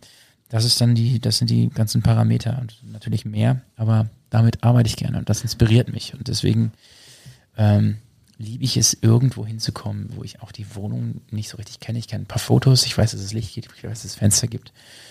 Und dann komme ich irgendwo rein und wir haben vier Stunden Licht, bis die Sonne untergeht und dann müssen wir auf die Suche gehen. Und das ist das, was mich am meisten inspiriert. Ähnlich ist es ja wahrscheinlich auch bei der Wahl deiner Kamera-Objektive. Ich würde mal tippen, dass du auch nur mit Festbrennweiten arbeitest und das ist ja auch ein anderer limitierender Faktor, der dazukommt, den man dann halt einfach nicht beeinflussen kann, beziehungsweise mit dem, wie man sich bewegt und wo man sich positioniert, wo man das Model positioniert, so ausgleichen muss. Ähm, und dadurch aber, ne, das haben wir ja auch zum, ich weiß, zum Beispiel, als wir jetzt über die Q2 neulich geredet haben, ist ja auch eine Festbrennweite, die man noch nicht mal mehr wechseln oder abschrauben kann. Ähm, da haben wir auch schon ganz ausführlich drüber gesprochen, wie das, wie sehr man sich dadurch, dass man sich mit der Brennweite limitiert, ja auf andere Sachen einfach konzentrieren kann. Und Ja. so diesen, Meine Lieblingskamera war meine X100F. ja, mir geklaut wurde von diesen Arschlöchern letztes Jahr. Mir wurde letztes Jahr mein komplettes Equipment geklaut. Und die X100F habe ich damals von Fujifilm bekommen, weil ich das Promo-Video für die Kamera gedreht habe in Australien damals. Das kam auf den Fujifilm YouTube-Account und so. Und da habe ich als äh, Teil der Vergütung dafür diese Kamera auch geschenkt bekommen mit meinem Namen, also mit Bob Sala als Seriennummer. es tut jetzt noch mehr weh, wenn du Ja. das erzählst. Ja, und die wurde mir, wurde mir geklaut und das war halt dieses, ja dieses 23 Millimeter Fuji, also ein 35 Millimeter Äquivalent. And that's all I needed. Also um ehrlich zu sein, hat, hat es mir am meisten Spaß gemacht, wenn ich spontan mich mit irgendwem getroffen habe und gar nicht so viel Equipment dabei hatte, sondern nur diese eine Kamera mit dem 35 Millimeter drauf. 2.0, gar nicht so viel. Ist ja auch Fuji, ist ja ein X-Trans-Sensor, das heißt, wir haben anderthalbfachen Kopffaktor, das heißt, so richtig krass freistellen kannst du mit dem Ding auch nicht. Das heißt, alles, was du tun musst, ist Licht und Stimmung und so und du musst arbeiten und du hast den festen Bildausschnitt.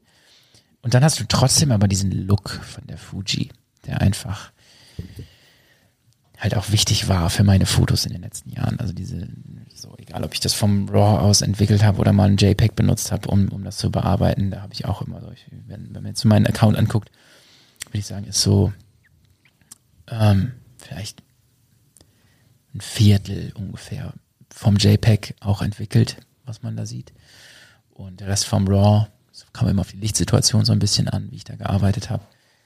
Aber das, das ist schon einfach dann. Du hast dieses kleine Ding in der Hand und dann kommt es halt auf dich an. So. Es ist ein geiles Gefühl. Ich finde das, finde das inspirierend einfach. Ja. Ich sehe gerade ein bisschen die Begeisterung in Davids Augen, dass es ausnahmsweise mal nicht um den Leica-Look geht, sondern um den Fuji-Look auch. Und dass es da auch äh, Leica hat keinen Look, es tut mir leid.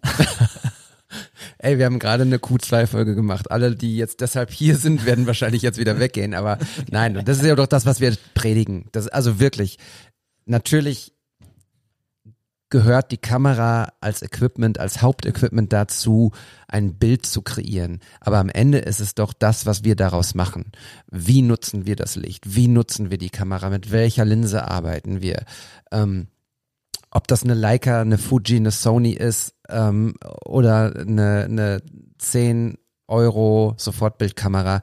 Okay, ich glaube, da hört es dann langsam auf. Aber diese Kameras haben doch alle eine gewisse Qualität und sie haben alle einen gewissen Look. Wir haben ja schon über die Vogtländer Linse auch im Vorfeld gesprochen, die du noch zu Hause traurigerweise liegen hast ohne Fuji, äh, ohne Fujifilm Kamera. Ja. Ich habe die X Pro 3 hier in meiner Hand gerade und habe das glaube ich auch hier im Podcast schon hunderttausend Mal Silberne erzählt. X Pro 3, Eine silberne X Pro 3. die Dura Silver.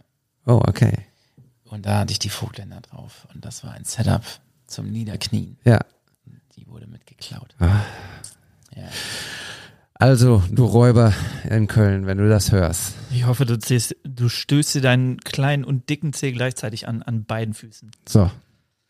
Wenn das nicht reicht, dann weiß ich auch nicht. Nein, aber mal ernsthaft. Also, ähm, das ist einfach eine schöne Kamera und das ist eine schöne Linse und die, ich meine, die X100V ist nicht umsonst jetzt auch gerade gnadenlos ausverkauft. Du kriegst sie nicht mehr, wenn du sie in einem Laden bestellst, weil sie ein, ein, eine wundervolle Kamera ist und nicht, weil sie irgendwie in 100.000 YouTube-Videos brauche ich eine Leica Q2 oder eine X100V.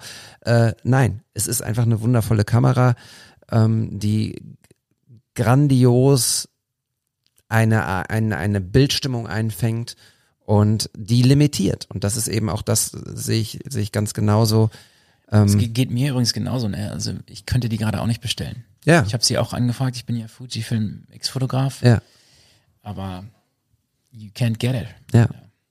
Naja, und das hat, wir reden ja hier nicht nur davon, dass, dass sie so super viel gefragt ist, sondern wir reden ja auch über Probleme bei Lieferketten und Chipherstellern und pipapo. Also da kommt ja das ganze globale Problem gerade zusammen. Ah, Mensch, ich, äh, ich drücke, äh, hast du denn vor, äh, ähm, dir so eine Kamera wiederzuholen?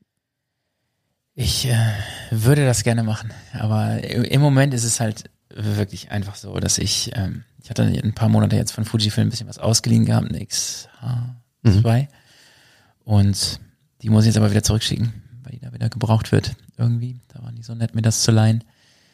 Und jetzt bin ich eigentlich im Grunde kameralos, wenn man so will, und muss mir für die Jobs dann irgendwie was leihen. Das hat mir wirklich, ein Follower hat mir eine, eine XT20 geschenkt.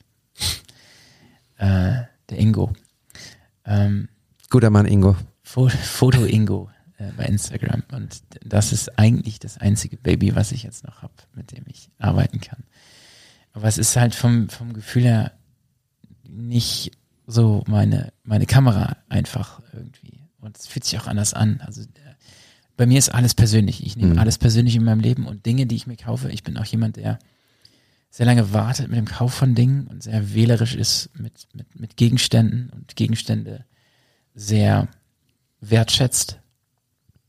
auch sehr viel Geld ausgebe für manche Dinge irgendwie, die dann auch lange habe und für mich erzählt sich die Geschichte auch aus der Dauer, die ich mit einem Gegenstand verbringe. Und diese X100F habe ich 2016 bekommen and it was just my baby. Das, war einfach, ähm, ja, das tut weh irgendwie. Und selbst wenn ich mir jetzt eine X100V nochmal kaufe, dann ähm, ist das nicht dieses Ding, was ich einfach mir erarbeitet habe damals mit meinen Fotos, dass Fujifilm auf mich zugekommen ist und gesagt hat, sie möchten das mit mir machen und ich werde X-Fotograf und keine Ahnung. Ähm, das ist eine Erinner- Erinnerung, die ich nicht wieder bekomme. Und ähm, das, das tut gerade schon, schon, schon echt weh irgendwie. Und bei Fujifilm ist es jetzt nicht so, dass ich da irgendwie Kamerasponsoring oder sowas hätte. Ich krieg Rabatte auf, auf das Zeug, wenn du X-Fotograf bist. Ähm, die, die, die Art, wo du, wo du da Geld verdienst, ist halt, wenn du irgendwelche Vorträge machst oder so oder irgendwann mal in einem Podcast eingeladen wirst von irgendwie Fujifilm Global oder irgendwas. Ähm, dann bekommst du eine kleine Vergütung oder sowas. Ähm, ich bekomme also das einfach nicht gestellt. Und jetzt gerade stellt sich mir halt die Frage, wie ich weitermache. Was, was ist, was ist mein nächster Schritt? Gehe ich, gehe ich wieder auf das Fuji-Equipment, weil ich den Look so liebe und weil es für mich wichtig ist, oder gucke ich mich um und, und, und, und mache was? Ich hatte letztes Jahr auch äh, ähm, meine Videos habe ich letztes Jahr mit einer Canon R6 gemacht.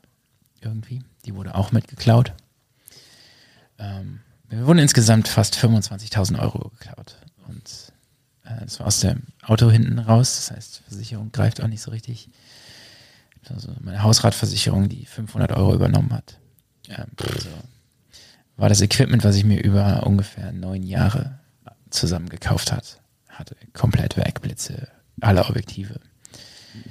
Ähm, das waren alleine, ich war, ich war für einen größeren Job, ich hatte alles dabei. Ich habe wirklich alles dabei gehabt. Außer die eine Vogtländer-Linse. Ähm, ich habe alles in diesen verfickten Rucksack gepackt, was ich besitze. And it was all gone. Irgendwie. Jetzt gerade muss ich es halt irgendwie ein bisschen, ein bisschen überlegen. Und ich muss auch ehrlich sein, ich habe äh, äh, auch von anderen Kameraherstellern auch Angebote bekommen in den letzten Jahren, mich vollständig zu sponsern irgendwie. Und jetzt gerade bin ich einfach durch die letzten anderthalb Jahre, die sehr schwierig für mich waren, finanziell in der Situation, dass ich nicht nach Liebe gehen kann, sondern nach Ökonomie, Ökonomie gehen muss. Und da muss ich irgendwie Entscheidungen treffen in den nächsten Wochen. Definitiv. Also mal gucken. Aber dass ich auf kurz oder lang nochmal wieder eine X100V oder sowas haben werde, ist, glaube ich, doch ziemlich klar. Ich habe auch Leicas ausprobiert. Ähm, aber das finde ich nett. Aber dieser Preis ist für mich nicht gerechtfertigt. Und wenn man von einem Leica-Look spricht, liegt der auch nicht an dieser Kamera, sondern an diesen Objektiven von denen irgendwie. Das ist das, was ich so denke. Und wenn du drei unterschiedliche digitale Kameras in die Hand nimmst von Leica, dann kriegst du drei unterschiedliche Farblooks. Das ist meine Erfahrung. Ich habe die RAWs hochgezogen äh, äh und habe das mit einer M10 gehabt, mit einer M11 und das sieht einfach, das hat einfach keinen Look. Das ist, das ist für mich, das ist, es gibt keine Farb, also für Fuji, Fuji ist für mich Farbe und ich bin ein Farbmensch. Und wenn du die Fuji-Kameras in die Hand nimmst, da gibt es auch Unterschiede unter, mit den unterschiedlichen Sensoren. X-Trend Sensor 2 zu 3 war ganz anders. Äh, war für mich auch wirklich schwierig irgendwie, weil mein X-Trend Sensor war der Nummer 2, der in der X100F war und in der XT2.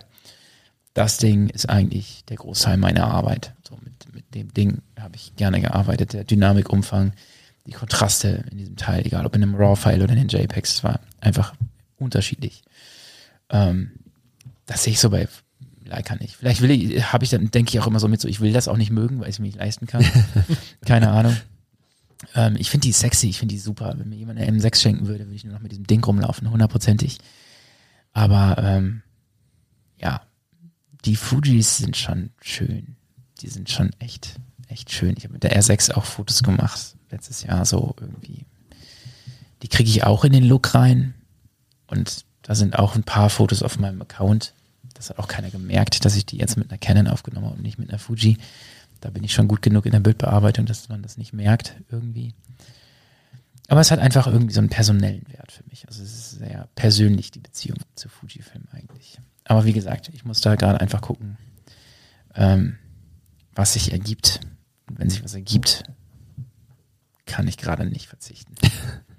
Ich fühle das sehr, was du, was du gerade alles erzählst, denn ähm, ich habe neulich mit einem mit einem Bekannten lange über Kameras gesprochen und er hatte auf einem gemeinsamen Job dann seine Canon dabei und war dann auch so, yo, die vermiete ich auch, das ist mein Arbeitsgerät und äh, die kriege ich erst nächste Woche wieder und ja, heute habe ich es, aber morgen muss ich wieder wegschicken.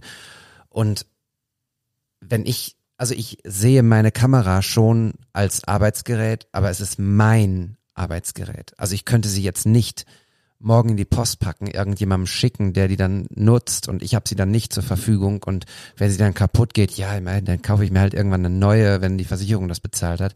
Ich sehe das total und ich habe auch genau auch diesen diese Wertschätzung für für Sachen, die ich mir leiste oder leisten geleistet habe und wir reden ja nicht hier von einer Leica mit 5.500 Euro, sondern wir reden von einer X Pro 3, die weiß gar nicht 1500 oder so gekostet hat, ich weiß es gar nicht mehr genau. Ähm, trotzdem viel Geld ist für eine Kamera. ja, Also, so, genau. Trotzdem ist es viel Geld und es ist mein Geld, was ich da rein investiert habe. Und ich liebe dieses Setup gerade so sehr, dass ich, ich, also ich will, das ist jetzt, soll jetzt nicht zu emotional klingen, ich werde eins mit ihr, aber das ist halt mein Setup und das, das mag ich und so fotografiere ich und das ist meins und ich kann das nicht einfach irgendwie so als Arbeitsgerät wegwischen. So, das ist, äh, ich fühle es genau wie du, wie du sagst. Ja. Wie ist das bei dir? Du, du hast ja eine Leica, die keinen Leica-Look hat. Also ich, die Sache eigentlich eh immer, es ist vollkommen egal, welches Equipment man jetzt hat, wie man oder welche Marke man präferiert, welche Linse da drauf oder so. So mit irgendwann findet man ja immer so sein eigenes Ding, an das man sich auch gewöhnt, mit dem man sich sicher fühlt, wo man weiß, okay, ich kann jetzt meinen Rucksack einfach schnappen und dann diese Kamera da rausziehen und genau das, was ich mir vorstelle, auch umsetzen. Und das ist ja das, was dann auch irgendwann diese emotionale Bindung daran so, so entwickelt und dass du, wenn du das über mehrere Jahre mit dir rumschleppst, diese Kamera, dann verbindest du ja auch irgendwann einfach Momente und Erlebnisse damit, die du, ne, wenn du die auf Reisen mitnimmst und äh, bestimmte Jobs, die dir vielleicht dann auch im Nachhinein viel bedeuten, damit machst und so. Deswegen kann eine Nikon sein, kann eine Leica sein, Fuji, Canon, Sony, egal was, es ist, denke ich, immer eine Hauptsache. Man selber fühlt sich damit wohl und hat das Selbstbewusstsein, damit seine Ideen umzusetzen. Ja, ich, genau so ist es. Ich glaube, wir müssen uns alle emanzipieren und frei machen und da ist, jetzt müssen wir dann doch nochmal auf diese ganze Instagram-Geschichte sprechen, zu sprechen kommen. Wir müssen uns frei machen von diesen Hypes, die, die hochgebauscht werden. Ähm, das ist jetzt doppelt gemoppelt, aber also diesen, diese, diesen Moment, wo eine Kamera einen findet, sozusagen, der ist unbezahlbar. Und so war es zum Beispiel ja auch bei, bei mir mit dem ganzen Fuji-System. Bob hat gerade die äh, XT20 angesprochen. Das war meine erste Fuji-Kamera. Ich hatte vorher eine Canon und die wurde mir zu klobig. Ich wollte nicht mehr so einen dicken Body mit rumnähen, um die dicken Objektive der Canon irgendwie am Start haben, sondern ich wollte kleiner und kompakter werden. Und ich habe dann diese Fuji-Kamera irgendwo mal ausprobieren dürfen und da stand für mich fest, das ist mein, mein Setup. Bei aller, in Anführungsstrichen, Limitierung durch Kropffaktoren oder whatever. Aber es ist wichtig, dass man sich wohlfühlt mit dem, was man hat. Und am Ende ist eben auch das, was wir machen, nicht nur auf den Auslöser drucken, sondern eben auch die Szene zu gestalten, die Momente zu sehen und das Licht interpretieren zu können. Und dann ist die Kamera das Mittel zum Zweck und trotzdem ist sie wichtig für einen. Ja, so unterschreiben. ja. So. mm, Ich hatte Bob noch ein Bild, äh, was ich gemacht habe im Bob Sala-Style, was ich dir zeigen möchte. Du hast es wahrscheinlich damals schon gesehen, als ich dich dann verlinkt habe. Trotzdem möchte ich hier einmal live on air sozusagen ähm, mit dir drüber sprechen. Ähm, und deine Meinung zu dem Bild hören. Und ich bin stark. Du kannst alles sagen. Ja, ich ich würde, aber gerne erstmal eine Einführung. Ich würde nämlich gerne wissen, wenn du sagst, du willst im Bob Sala-Stil ein, ein, ein Bild machen, ja, was deine Parameter dafür waren. ja, da, das wird jetzt sehr redundant, weil im Prinzip ist es das, was du auch beschrieben hast für deinen, deine Shootings. Also mir war es wichtig, dass so ein bisschen dieser 60s Vibe rauskommt, ähm, den ich ja auch interpretiere mit Vinyl, Schallplatten, auch das, was du vorhin gesagt hast, ich muss überlegen, ob ich die ähm, Wimmelbild hast du gesagt. So ein bisschen viel los im Hintergrund oder im gesamten Bild, viele Dinge, und das meine ich gar nicht, ähm, Wimmelbild klingt immer auch so, also man kann es auch abwertend interpretieren. Ich finde es aber schön, weil man viele Dinge neu entdecken kann oder entdecken kann, die in diesem Bild passieren, viele Geschichten, die man sehen kann. Und ja, das war so auch das, was ich mir überlegt habe. Ich habe das mit dem Simon gemacht. Das ist ein ein, ein Bochumer Schauspieler, der ähm, mittlerweile, wo ist er mittlerweile? In Würzburg am Theater, glaube ich. Und wir haben uns verabredet und haben dann Fotos geschossen in seiner Wohnung, die tatsächlich auch so war, wie du das vorhin beschrieben hast, deine Wohnung. Fabian, beschreib doch mal das Bild. Was siehst du hier? Schick's mir mal rüber. Danke. Da ist es. Okay.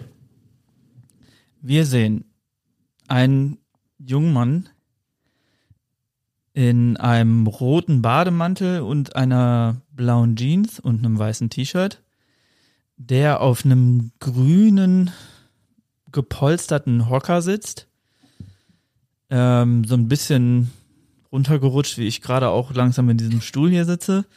Ähm, auf der Lehne liegt ein hoffentlich aus Kunstfasern gemachtes Bärenfell. So zumindest ist wahrscheinlich so ein Ikea äh, Bärenfell-Optikteppich, hoffe ich.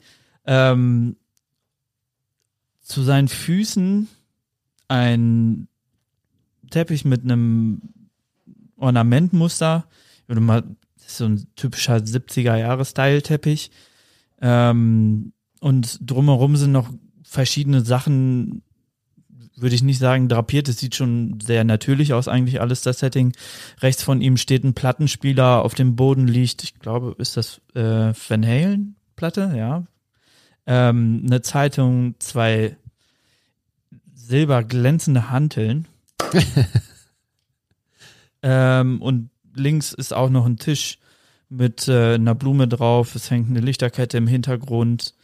Ähm, das Ganze steht vor einer auch grünfarbigen Wand und ist so auf so einem Holzdielenboden, also wahrscheinlich so eine coole Altbauwohnung. Ähm, ja, und der junge Mann hängt da sehr lässig in diesem Sessel, hat auch noch zwei Schallplatten auf dem, auf dem Schoß liegen. Kann ich jetzt nicht ganz genau erkennen, was das ist. Äh, die Menschen da drauf sehen aber auch sehr 60er, 70er Jahre mäßig aus. Und wenn ich es nicht besser wüsste, würde ich sagen, es wäre ein Bild von Bob, aber es ist ein Bild von dir, David. Ähm, was aber natürlich inspiriert von Bob und seiner Kunst so, denke mal, schon sehr arrangiert wurde, ne? Genau, also Ja. ich, äh, die, die, diese Vorschusslorbeeren sind mir zu hoch, dass du sagst, das sieht aus wie Bob, das möchte ich, glaube ich, ihn selbst einmal entscheiden lassen. Meine Frage wäre gewesen, hättest du damit das interpretieren können, dass das an Bob angelehnt ist? So hätte ich das ausgedrückt. Ja, schon. Also man erkennt doch schon sehr deutliche Referenzen, vor allem, glaube ich, so wegen der Schallplatten das, äh, und auch die musikalische Richtung von den von der Musik, die da abgebildet ist mit den Schallplatten und so. Das, ähm, da denke ich schon doch sehr direkt an Bob und seine seine Bilder, die als du mir sagtest, äh, Bob kommt vorbei und so, und da ne, dachte ich auch direkt wieder an die Bilder und so. Und das Erste, was mir da immer so in den Kopf springt, ist halt so dieses 50er bis 70er Jahre Musikgenre San Francisco, so ein bisschen hippie-mäßig vielleicht auch hier und da angehaucht und so alles, was damals so die Kunst und Kultur geprägt hat. Und das verbinde ich halt irgendwie automatisch mit deinen Bildern so. Ähm, ich hoffe, dass du das jetzt als positiv aufnimmst, so, aber gehe ich mal stark von aus. Äh, und deswegen doch der direkt dran gedacht. So, Bob, jetzt an dich die Frage. Reicht es, ein paar Platten auf dem Boden zu leben, legen, um Bob Salah zu, zu sein?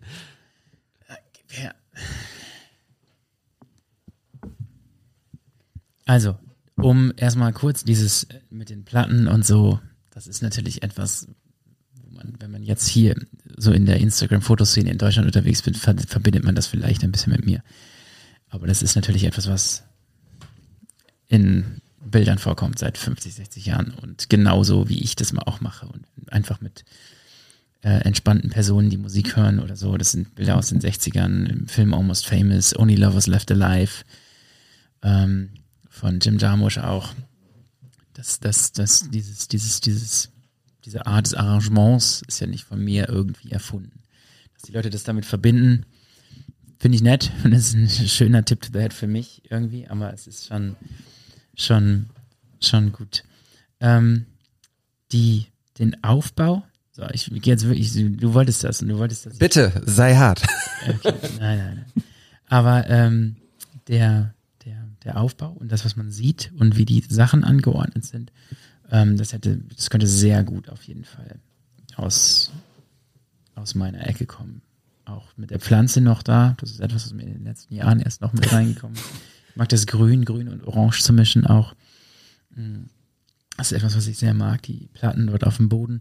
Ich hatte keine Zeit hingelegt, vor allem keine aktuelle. auf jeden Fall.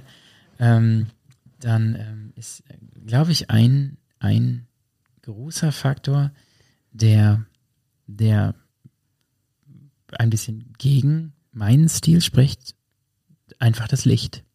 So, und das ist, das ist ähm, das, warum es für mich, also man, man könnte jetzt vielleicht, wenn man das dann von außen sieht, würden Leute denken, okay, das ist jetzt vielleicht von, von mir inhaltlich so ein bisschen inspiriert, aber bei mir geht, geht ein Foto vom, vom Licht aus. Deswegen ist es für mich sehr weit weg von, von mir und, dem, und der Art, wie ich fotografiere. Ähm, ich glaube, dass es für das, was du dort mit ihm gemacht hast, das Richtigere war und das, was er braucht und, und, und er als, als Schauspieler in der Situation, ähm, dass, dass, dass das wirkt auch so wie ein kreatives Bild für einen Schauspieler irgendwie. Also es ist irgendwie, es ist, es ist passend, Mhm. so wie es ist. Ähm, für mich ist diese Art, Licht zu setzen, zu langweilig. So, ich mag nicht, wenn mein ganzes Bild ausgeleuchtet ist und ich ein frontales Licht habe und ich nicht in irgendeiner Form mit den Schatten spielen kann. Das kann mal vorkommen auf irgendwelchen Bildern, die ich draußen in der Sonne mit Leuten aufnehme oder so, wenn man so durch meinen Account geht. Aber ich brauche in meinem Foto mehr Schatten. So, das hier ist, ich, ich habe hier kaum, kaum, kaum Schatten und Kon Kontraste irgendwie. So, das, das wäre das, wo, wonach ich gegangen wäre. Also wahrscheinlich hätte ich einfach die Lampe ein bisschen weiter in die andere Richtung geschoben. Ich konnte hier halt nicht mit Tageslicht arbeiten. Und da wäre das Foto für mich ja so schon gar nicht entstanden, Ja. weil ich mich mit ihm auf jeden Fall zu Tageslichtzeiten in einer Wohnung getroffen hätte, wo es große Fenster gibt. Ja. Oder ähm, man muss auch sagen, wenn, wenn das jetzt, ich weiß nicht, war das seine Wohnung? Ja. Ja, okay. Wenn das seine Wohnung ist und es gibt diese Ecke dort und die ist am anderen Ende des Zimmers entfernt vom Fensterlicht, dann nehme ich eher ein langweiligeres Foto am Fenster auf, als in diese Ecke mit den Platten zu gehen und, und dort einfach ein Foto mit den Platten in der Ecke, mit dem geilen Stuhl zu haben und der geilen Anlage und dem Holz dort in der Ecke, weil für mich das Licht die Nummer eins ist. Ich beschreibe es immer so, wenn ich in der Wüste stehen würde und ich würde mit jemandem vor einer Pyramide Fotos machen und es geht darum und das Licht kommt aber von der anderen Seite, dann drehen wir uns um und ich fotografiere dich vor der Wüste. So, das ist das ist einfach wie ich funktioniere. Ähm, die Pyramide wirst du nicht sehen, du wirst viel Sand sehen, aber du bist gut ausgeleuchtet. So. Ja. That's, that's how I, how I work. Und bei dir ist es ja eigentlich ähnlich, aber du nutzt dann halt einfach dieses, diese Lampe noch mit dazu. Und ähm, dann funktioniert das und das Bild funktioniert. Aber es ist etwas, was ich gemacht habe am Anfang. Und was dann einfach dazu führte, dass ich die Fotos sehr schnell danach langweilig fand. Mhm. Irgendwie. Und sie erstmal in meinem Kopf gegangen sind. Die, die Sachen, die dann wirklich irgendwie Bestand hatten, wo ich dann nach langen Monaten auch noch drauf gucken konnte und sagen konnte, I'm not embarrassed about this. Das sind die gewesen, in denen mehr Licht und Schatten zusammenspielt. Auf jeden Fall. Ähm, das wäre mein Kommentar zu dem Foto. Ja, also so- es ist ein schönes, sehr gutes Foto. Ähm, und die Bewertung hat gerade stattgefunden, nicht aufgrund der Annahme, dass ich ein Foto bewerte nach seiner Qualität, sondern dass ich versuche, das zu vergleichen mit meinem Zeug Ja. und äh, äh, was ich anders gesehen hätte oder anders gemacht hätte. Ja, Äh, kann ich total nachvollziehen und äh, also trotzdem nur noch mal, damit das alle äh, wissen, ich habe dieses Foto mit Simon auch so gemacht, weil ich einfach deine Arbeit sehr wertschätze und dir einfach probieren wollte, Ähnliches zu Ich habe mich auch gestalten. sehr gefreut. Ich habe das auch gepostet bei mir. Ich zeige einmal kurz drauf aufs Bild. Das Fenster ist tatsächlich hier und es ist relativ klein und es war einfach nicht zu nutzen, ohne dass man es anders ausleuchten konnte. Also Voll. diese Ecke war nicht sonst zu benutzen, deshalb Ich hatte hätte ihn vor dieses Fenster gesetzt Mhm. und dann in dieser Ecke irgendeine komische Lampe aufgestellt oder Kerze, so dass man zumindest die Stimmung dieser Ecke im Hintergrund des Fotos gesehen hätte. ja. Aber sein Gesicht wäre auf jeden Fall im Tageslicht gewesen. Ich habe noch ein Foto, das ist jetzt nicht äh, eigentlich im Plan gewesen, aber das möchte ich trotzdem auch noch einmal zeigen, weil das ist ohne Licht und ähm, das nimmt auch noch mal Farben auf, also ohne Lichtgesetz. Ähm, und das mag ich eigentlich auch sehr. Ähm, Fabian, vielleicht beschreibst du es noch mal, bevor es Bob sieht. Okay. Es ist der gleiche äh, Schauspieler, hast du gesagt, Ja. ist das, ne? Ja. Genau. Sag mir mal einmal seinen Namen. Simon. Simon. Ich mag das nicht, wenn ich über Leute auf Bildern rede und dann nur der Typ oder der Schauspieler sage. Simon, Es liebe ist Grüße. wieder Simon. Liebe Grüße, Simon. Ähm, was mir als erstes auffällt, obwohl es gar nicht so prägnant ist, es ist wieder das Ikea Bärenfell im Einsatz. äh, auf dem sitzt er drauf. Ich würde mal tippen, es ist irgendwie auf, auf einem Bett oder so, es ist auf jeden Fall erhöht. Ähm, er sitzt jetzt in einem anderen Lichtambiente tatsächlich, äh, vor einer ist das eine rosane Wand? Es ist so, die, die Wand ist so, hat so einen leichten Rosaton. Er hat jetzt nur ein weißes T-Shirt und eine blaue Anzughose an und ein feines Goldkettchen um den Hals.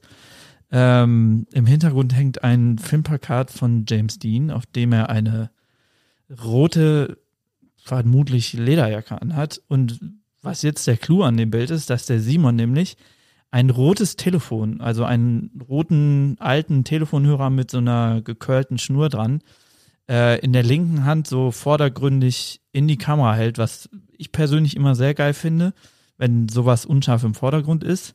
Swiper. Ja, warte, kriege ich ja gerade noch so hin. Ich swipe. Ja. Okay, auf dem zweiten Bild sieht man ein bisschen mehr drumherum noch. Man sieht auch das andere Ende vom Telefon. Es liegen jetzt ein paar Bücher da. Man sieht wieder Teppiche und äh, noch ein bisschen mehr im Hintergrund. Ich glaube, da oben auf dem Regal steht so ein sehr altes Radio, was auch ganz cool aussieht. Ja. Und dann das dritte ist nochmal quasi wie das erste Bild, nur der Fokus liegt jetzt auf dem Telefonhörer, was auch sehr cool ist. Ähm, ja, um jetzt, also im Prinzip ist die Lichtstimmung bei allen dreien gleich. Das sieht sehr viel natürlicher schon aus und mit Hinblick auf das, was du gerade an deinen oder beschrieben hast, was du an Lichtsetzung magst, Bob, ähm, es geht schon sehr viel mehr in die Richtung, wie du deine Bilder auch gestaltest, lichttechnisch mit dem, hast ja gesagt, Rembrandt-Licht und so und äh, Schatten und Lichter und so und das, ähm, es ist immer noch seine, auch seine dunklere Gesichtshälfte ist noch gut erkennbar, aber man sieht auf jeden Fall, dass das Licht aus einer anderen Richtung kommt als nur flach von vorne drauf. Ähm, und deswegen, das gefällt mir auch auf jeden Fall noch wesentlich besser als das äh, erste aus der Serie, weil halt es, es passiert irgendwie, es hat mehr Dynamik, es passiert mehr in dem Bild Und bevor ich jetzt noch weiter dummes Zeug rede, schicke ich das einfach rüber per Handpost zu Bob. Okay. Let's see. Mm. Ja. Kurze Frage von mir. Hast du irgendeinen Aufheller von der Seite benutzt? Nee. Okay. Ähm, dieses Foto würde ich in Lightroom so bearbeitet bekommen, dass es aussieht wie eins von meinen. Auf jeden Fall. Äh, mehr als bei, bei Dem ersten. dem ersten. Viel mehr, auf jeden Fall. Ähm, was an dem Foto hier, also das mit dem Rot den Rottönen, der Jacke von James Dean und dem Kopf und dem, und dem Hörer von dem Telefon. Das ist exakt, wie ich gearbeitet hätte, auf jeden Fall.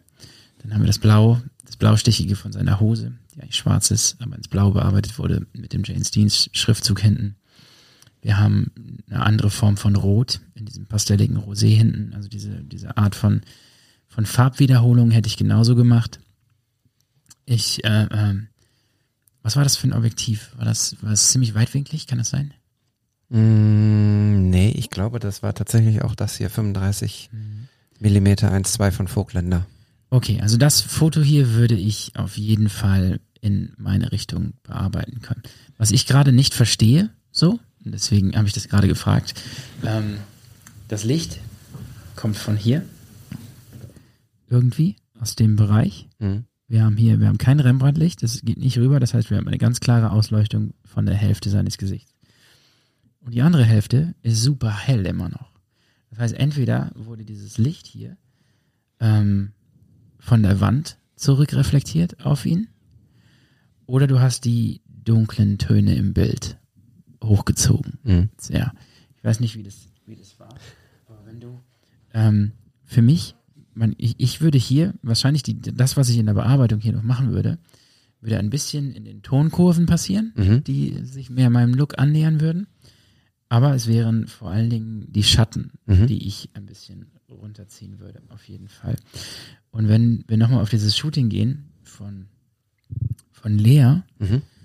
was wir uns eben angeguckt haben von der Pan Am Lounge. Ähm, kurz gucken, dass ich das Bild finde. Ihr hattet eben dieses Foto so. Ähm, diese linke Seite von ihr. Mhm. Das Bild ist komplett kacke belichtet, wenn du möchtest. So. Und ich könnte in der RAW-Datei dieses Foto zu einer korrekteren Belichtung verhelfen. Diesem Foto Mhm. zu einer korrekteren Belichtung verhelfen. Aber that's how I want it. I want the shadows. Und Ja. wenn die amateurhaft ein bisschen aussehen, dann mag ich das. Ich mag die Authentizität von falsch gesetzten Schatten irgendwie. Mhm. Und ich glaube, als du das aufgenommen hast, war dieser Schatten hier dunkler. Das wäre meine Vermutung, wenn du, wenn du das Original anschaust Ja. von dem Bild. Also das Licht, wie du richtig gesagt hast, kommt von seiner rechten Seite und zwar tatsächlich von so einer Doppelfensterfront. Einmal ein Fenster und noch eine Terrassen- oder eine, eine Balkontür. Also es ist so ein Ecklicht, was sehr viel Licht reinlässt. Und hier auf der rechten Seite Richtung Telefonhörer hinter James Dean ist tatsächlich die weiße Küche, weshalb das Licht so tatsächlich, so wie du auch gesagt hast, zurückbounced. Deshalb ist sein link, seine linke Gesichtshälfte nicht ganz schattig, wie man es eigentlich erwarten könnte, glaube ich. Ähm, aber ja, ich, äh, ich habe es auf jeden Fall maskiert und es insgesamt ein bisschen heller gemacht. Genau. Das wäre der Punkt, den du nicht gemacht hättest oder im Gegenteil wahrscheinlich dann, ne? Ähm, Im Gegenteil auch nicht, aber ich nehme es dann auf jeden Fall schon so auf, dass das der Teil auch wirklich ein Schatten ist. Ja. So, eigentlich im Grunde arbeite ich bei meinen Bildern so, dass ich mit dem Schatten anfange. Ich mal nicht auf einer weißen Wand, ich mal auf einer schwarzen Leinwand. So. Schön, schön, schöne Definition, finde ich. Und Ich finde das, ich finde das eine geile Herangehensweise. voll. Das also ist auch eine, die man, also die ich selber so noch nicht so häufig irgendwie gehört hab, so, ne, weil normalerweise geht man ja davon aus, man fängt mit einem Licht an und guckt, dass dann erstmal vielleicht das erste Hauptlicht gut ist und dann kümmert man sich darum, wie sehen die Schatten aus. So wir- ist jetzt in meinem Gedankengang so, wahrscheinlich, weil ich das auch in meinen vier Jahren äh, Werbefotograf Ausbildung so gelernt habe. Erstmal ein Hauptlicht setzen und dann gucken, dass man die Schatten am besten noch irgendwie so ein bisschen aufhält und so. Ja, Klar, Schatten, sowas- Schatten auffällen ist not. Ja. äh, klar, sowas wie klassisches Rembrandt-Licht setzen und so lernt man da auch. Ja. Ne, aber ähm, wenn es dann in Richtung kommerziell und Werbung geht und so, da findet man eher selten, glaube ich, so ein, so ein Rembrandt-Licht. Ja. Ich finde auf jeden Fall, was wir aus dieser Episode mit rausnehmen können, ist, dass man durchaus versuchen kann, Fotos, die einem gefallen, Stile, die einem gefallen, ähm, nachzumachen, um sich einfach tiefer in die Materie äh, zu bringen, um Dinge auszuprobieren, die man vielleicht so gar nicht machen würde ähm, und sie dann immer wieder auch mit den mit den Vorbilderfotos sozusagen vergleicht. Ne? Hundertprozentig. Ja. Also, das, ich habe am Anfang mit äh, kleinen Blitzkameras Leute vor weiße Wände gestellt, wie Terry Richardson. Also, Ja. man macht das halt und dann guckt man sich das an. Und wenn man merkt, dass man das einen Tag später schon scheiße findet, ähm, dann ist das vielleicht nicht, nicht das Richtige. Ja. Irgendwie. Aber es ist sich an. Aber dieses Nachahmen ist, glaube ich, das Wichtigste. Genau. Und es ist ja der Weg, der Weg der Entwicklung, der Eigenentwicklung des eigenen Stils im, im besten Fall, ne? Würde ich sagen. Wenn man, was weiß ich, sich zehn verschiedene Fotografen anguckt und überall sich was versucht rauszunehmen, wo man die Hälfte von nicht gebrauchen kann, die andere Hälfte aber schon und das dann vielleicht im Idealfall zu was Neuem eigenen umsetzen kann, so das ist ja eigentlich der perfekte Weg, wie man es machen kann. Ja. Mit, der, mit dem Blick auf die Uhr, fast zwei Stunden, sitzen wir hier, haben ein Sixer Fiege getrunken, ein sehr schönes Gespräch geführt, wie ich finde. Und Bob, ich, wir haben immer zum Schluss so einen Rausschmeißer, so, ein, so, ein, so eine kleine Inspiration, die wir unseren Hörern mit auf den Weg geben. Fällt dir ad hoc etwas ein, das kann eine Playlist, ein, ein, eine Musik sein, ein Bild, ein Video, ähm, was auch immer, ein Buch, ähm, was du den Hörern des What's the Story Podcasts mit auf den Weg geben wollen würdest? Da gäbe es sicherlich ziemlich viel. äh, aber vielleicht, ja, doch, vielleicht. Ähm, das war auch ein Tipp, den ich bei meinen Workshops ab und zu mal gegeben habe. Es gibt eine Filmplattform, einen Streaming-Anbieter, der nennt sich Mubi. M-U-B-I.com. Und das ist sowas wie Netflix in kulturell hochwertig. Okay. Das Arte des Netflix sozusagen. Ja, nicht mal Arte, also es geht auch über Arte. Das sind schon sehr. Also mein, es sind auch populäre Filme dabei, da lief auch mal Fear and Loathing oder so. Aber es ist schon so, es ist eine sehr aufwendige Plattform und dort gibt es immer 30 Filme. Es kommt jeden Tag ein Film und einer geht wieder raus aus Okay. dem Programm.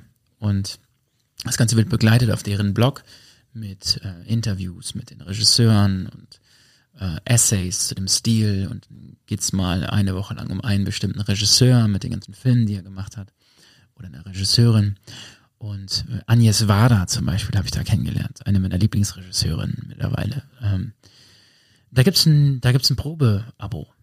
Damals war es mal 30 Tage, ich weiß nicht, ob das immer noch so ist. Ähm, und da einfach mal ein Abo abzuschließen und sich jeden Tag abends diesen neuen Film anzugucken, der dort auf diese Plattform geladen wurde. Von diesen 30 Filmen wird man vielleicht drei mögen oder vier. Man wird auch drei oder vier hassen und denken, warum ver- verbringe ich mit meine Zeit mit diesem, mit diesem Scheiß gerade? Was will dieser Mensch von mir? Aber für mich war das sehr augenöffnend. Auch Jonas Meckers habe ich dadurch richtig kennengelernt. Er ist auch ein, ein Regisseur, den ich sehr mag, der so sehr experimentelle Tagebuchaufnahmen gemacht hat. Der hat damals, als John Lennon und Yoko Ono in dem Hotel dieses, dieses Sleep-In da gehabt haben, die Aufnahmen sind von ihm. Und er hat dreistündige Dokumentarfilme, wo er einfach nur die Leute gefilmt hat. Und er hat zum Beispiel Allen Ginsberg, ein Dichter, den ich mag, ähm, der war auf der Beerdigung und, und, und auf der Totenmesse und so und hat das gefilmt. That's one, one of his movies. So irgendwie. Und da schneidet das zusammen, hat das damals mit seiner komischen 8mm Kamera alles aufgenommen. Der Sound bringt einen die ganze Zeit raus, es ist super anstrengend zu gucken. Und viele von den Filmen sind dort anstrengend zu gucken.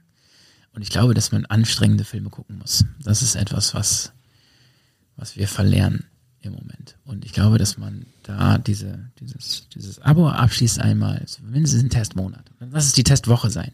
Und einfach mal jeden Tag den aktuellen Film zu gucken, auch wenn er einem nicht gefällt und man nach 20 Minuten denkt, this is not my thing. Und trotzdem dieses ganze Werk sich einmal anzugucken und es vielleicht auch analytisch anzugucken, sich das Licht anzugucken, sich die Farben anzugucken, das Framing das ist so krass, so viel wert irgendwie. Das so, jetzt habe ich das wieder ein, zwei Jahre nicht gemacht, aber das war eine Phase, wo ich über drei, vier Jahre jeden Tag diese Movie-Sachen geguckt habe. Wie ich teilweise richtig abgefuckt war, auch von dem Scheiß irgendwie. Und, und manchmal aber auch, ich hatte da Momente bei, die waren wie so Heureka irgendwie. That's what people did 60 years ago. Just because they wanted. Cool. Habe ich, äh, bin ich offen, noch nie gehört. Bin ich sehr gespannt, ähm, ob ich meine Frau dazu kriege. Was guckst du denn da? ja, okay. Aber ob sie nun Basketball mit mir guckt oder diese Playlist, ähm, Wer weiß, vielleicht gefällt sie auch. ja, wahrscheinlich. Das ist. Bob, vielen Dank, dass du zum zweiten Mal zu Gast bei uns warst. Jetzt sogar auch in einer Premiere live vor Ort und mit Anfassen und Tablet weiterreichen. Es äh, war eine sehr, sehr schöne Episode, hat mir sehr viel Freude gemacht. Ja, Fa- mir hat's auch sehr viel Spaß gemacht. Vielen Dank für die Einladung nochmal. Sehr gerne. Fabian, schön, dass du da bist und da warst heute. Danke, dass ich dabei sein durfte, um auch größtenteils einfach nur zuzuhören, was ich aber total faszinierend, inspirierend fand. Und äh, ja, also ich hätte auch einfach nur hier im Raum sitzen können und nichts sagen können. Das wäre trotzdem für mich grandios gewesen. Es wäre ein bisschen weird gewesen, sind wir ehrlich. Wer ist dieser Typ mit der Mütze da vorne? Und der hat ein Mikro in der Hand, aber der sagt nichts. Naja, egal. Ähm, vielen lieben Dank, dass ihr da draußen zugehört habt, die äh, über zwei Stunden. Äh, Wir hoffen, dass ihr ein bisschen was mitnehmen könnt aus dieser Episode und wenn nicht, dass ihr einfach eine schöne Zeit habt. Ähm, wir werden, wir gehen straight auf die 50 zu, da machen wir eine kleine, kleine Special Guest Folge nochmal und folgt uns gerne bei Instagram. Wir haben ja eingehend drüber gesprochen und ausführlich, dass es wichtig ist, Instagram, auch für uns, natürlich, wenn ihr da seid und unsere Bilder liked, wenn ihr uns bei Spotify oder Apple Podcast bewertet, macht das gerne, empfehlt uns weiter. Mm, Schickt uns gerne eure Fotos, denn die besprechen wir ja hier in aller Regel auch ähm, und hören uns an, was ihr dazu erzählen habt. Und ja, ich schätze, wir werden uns eher wieder hören, als ihr denkt und deshalb gehabt euch wohl, bleibt gesund und munter und bis dann.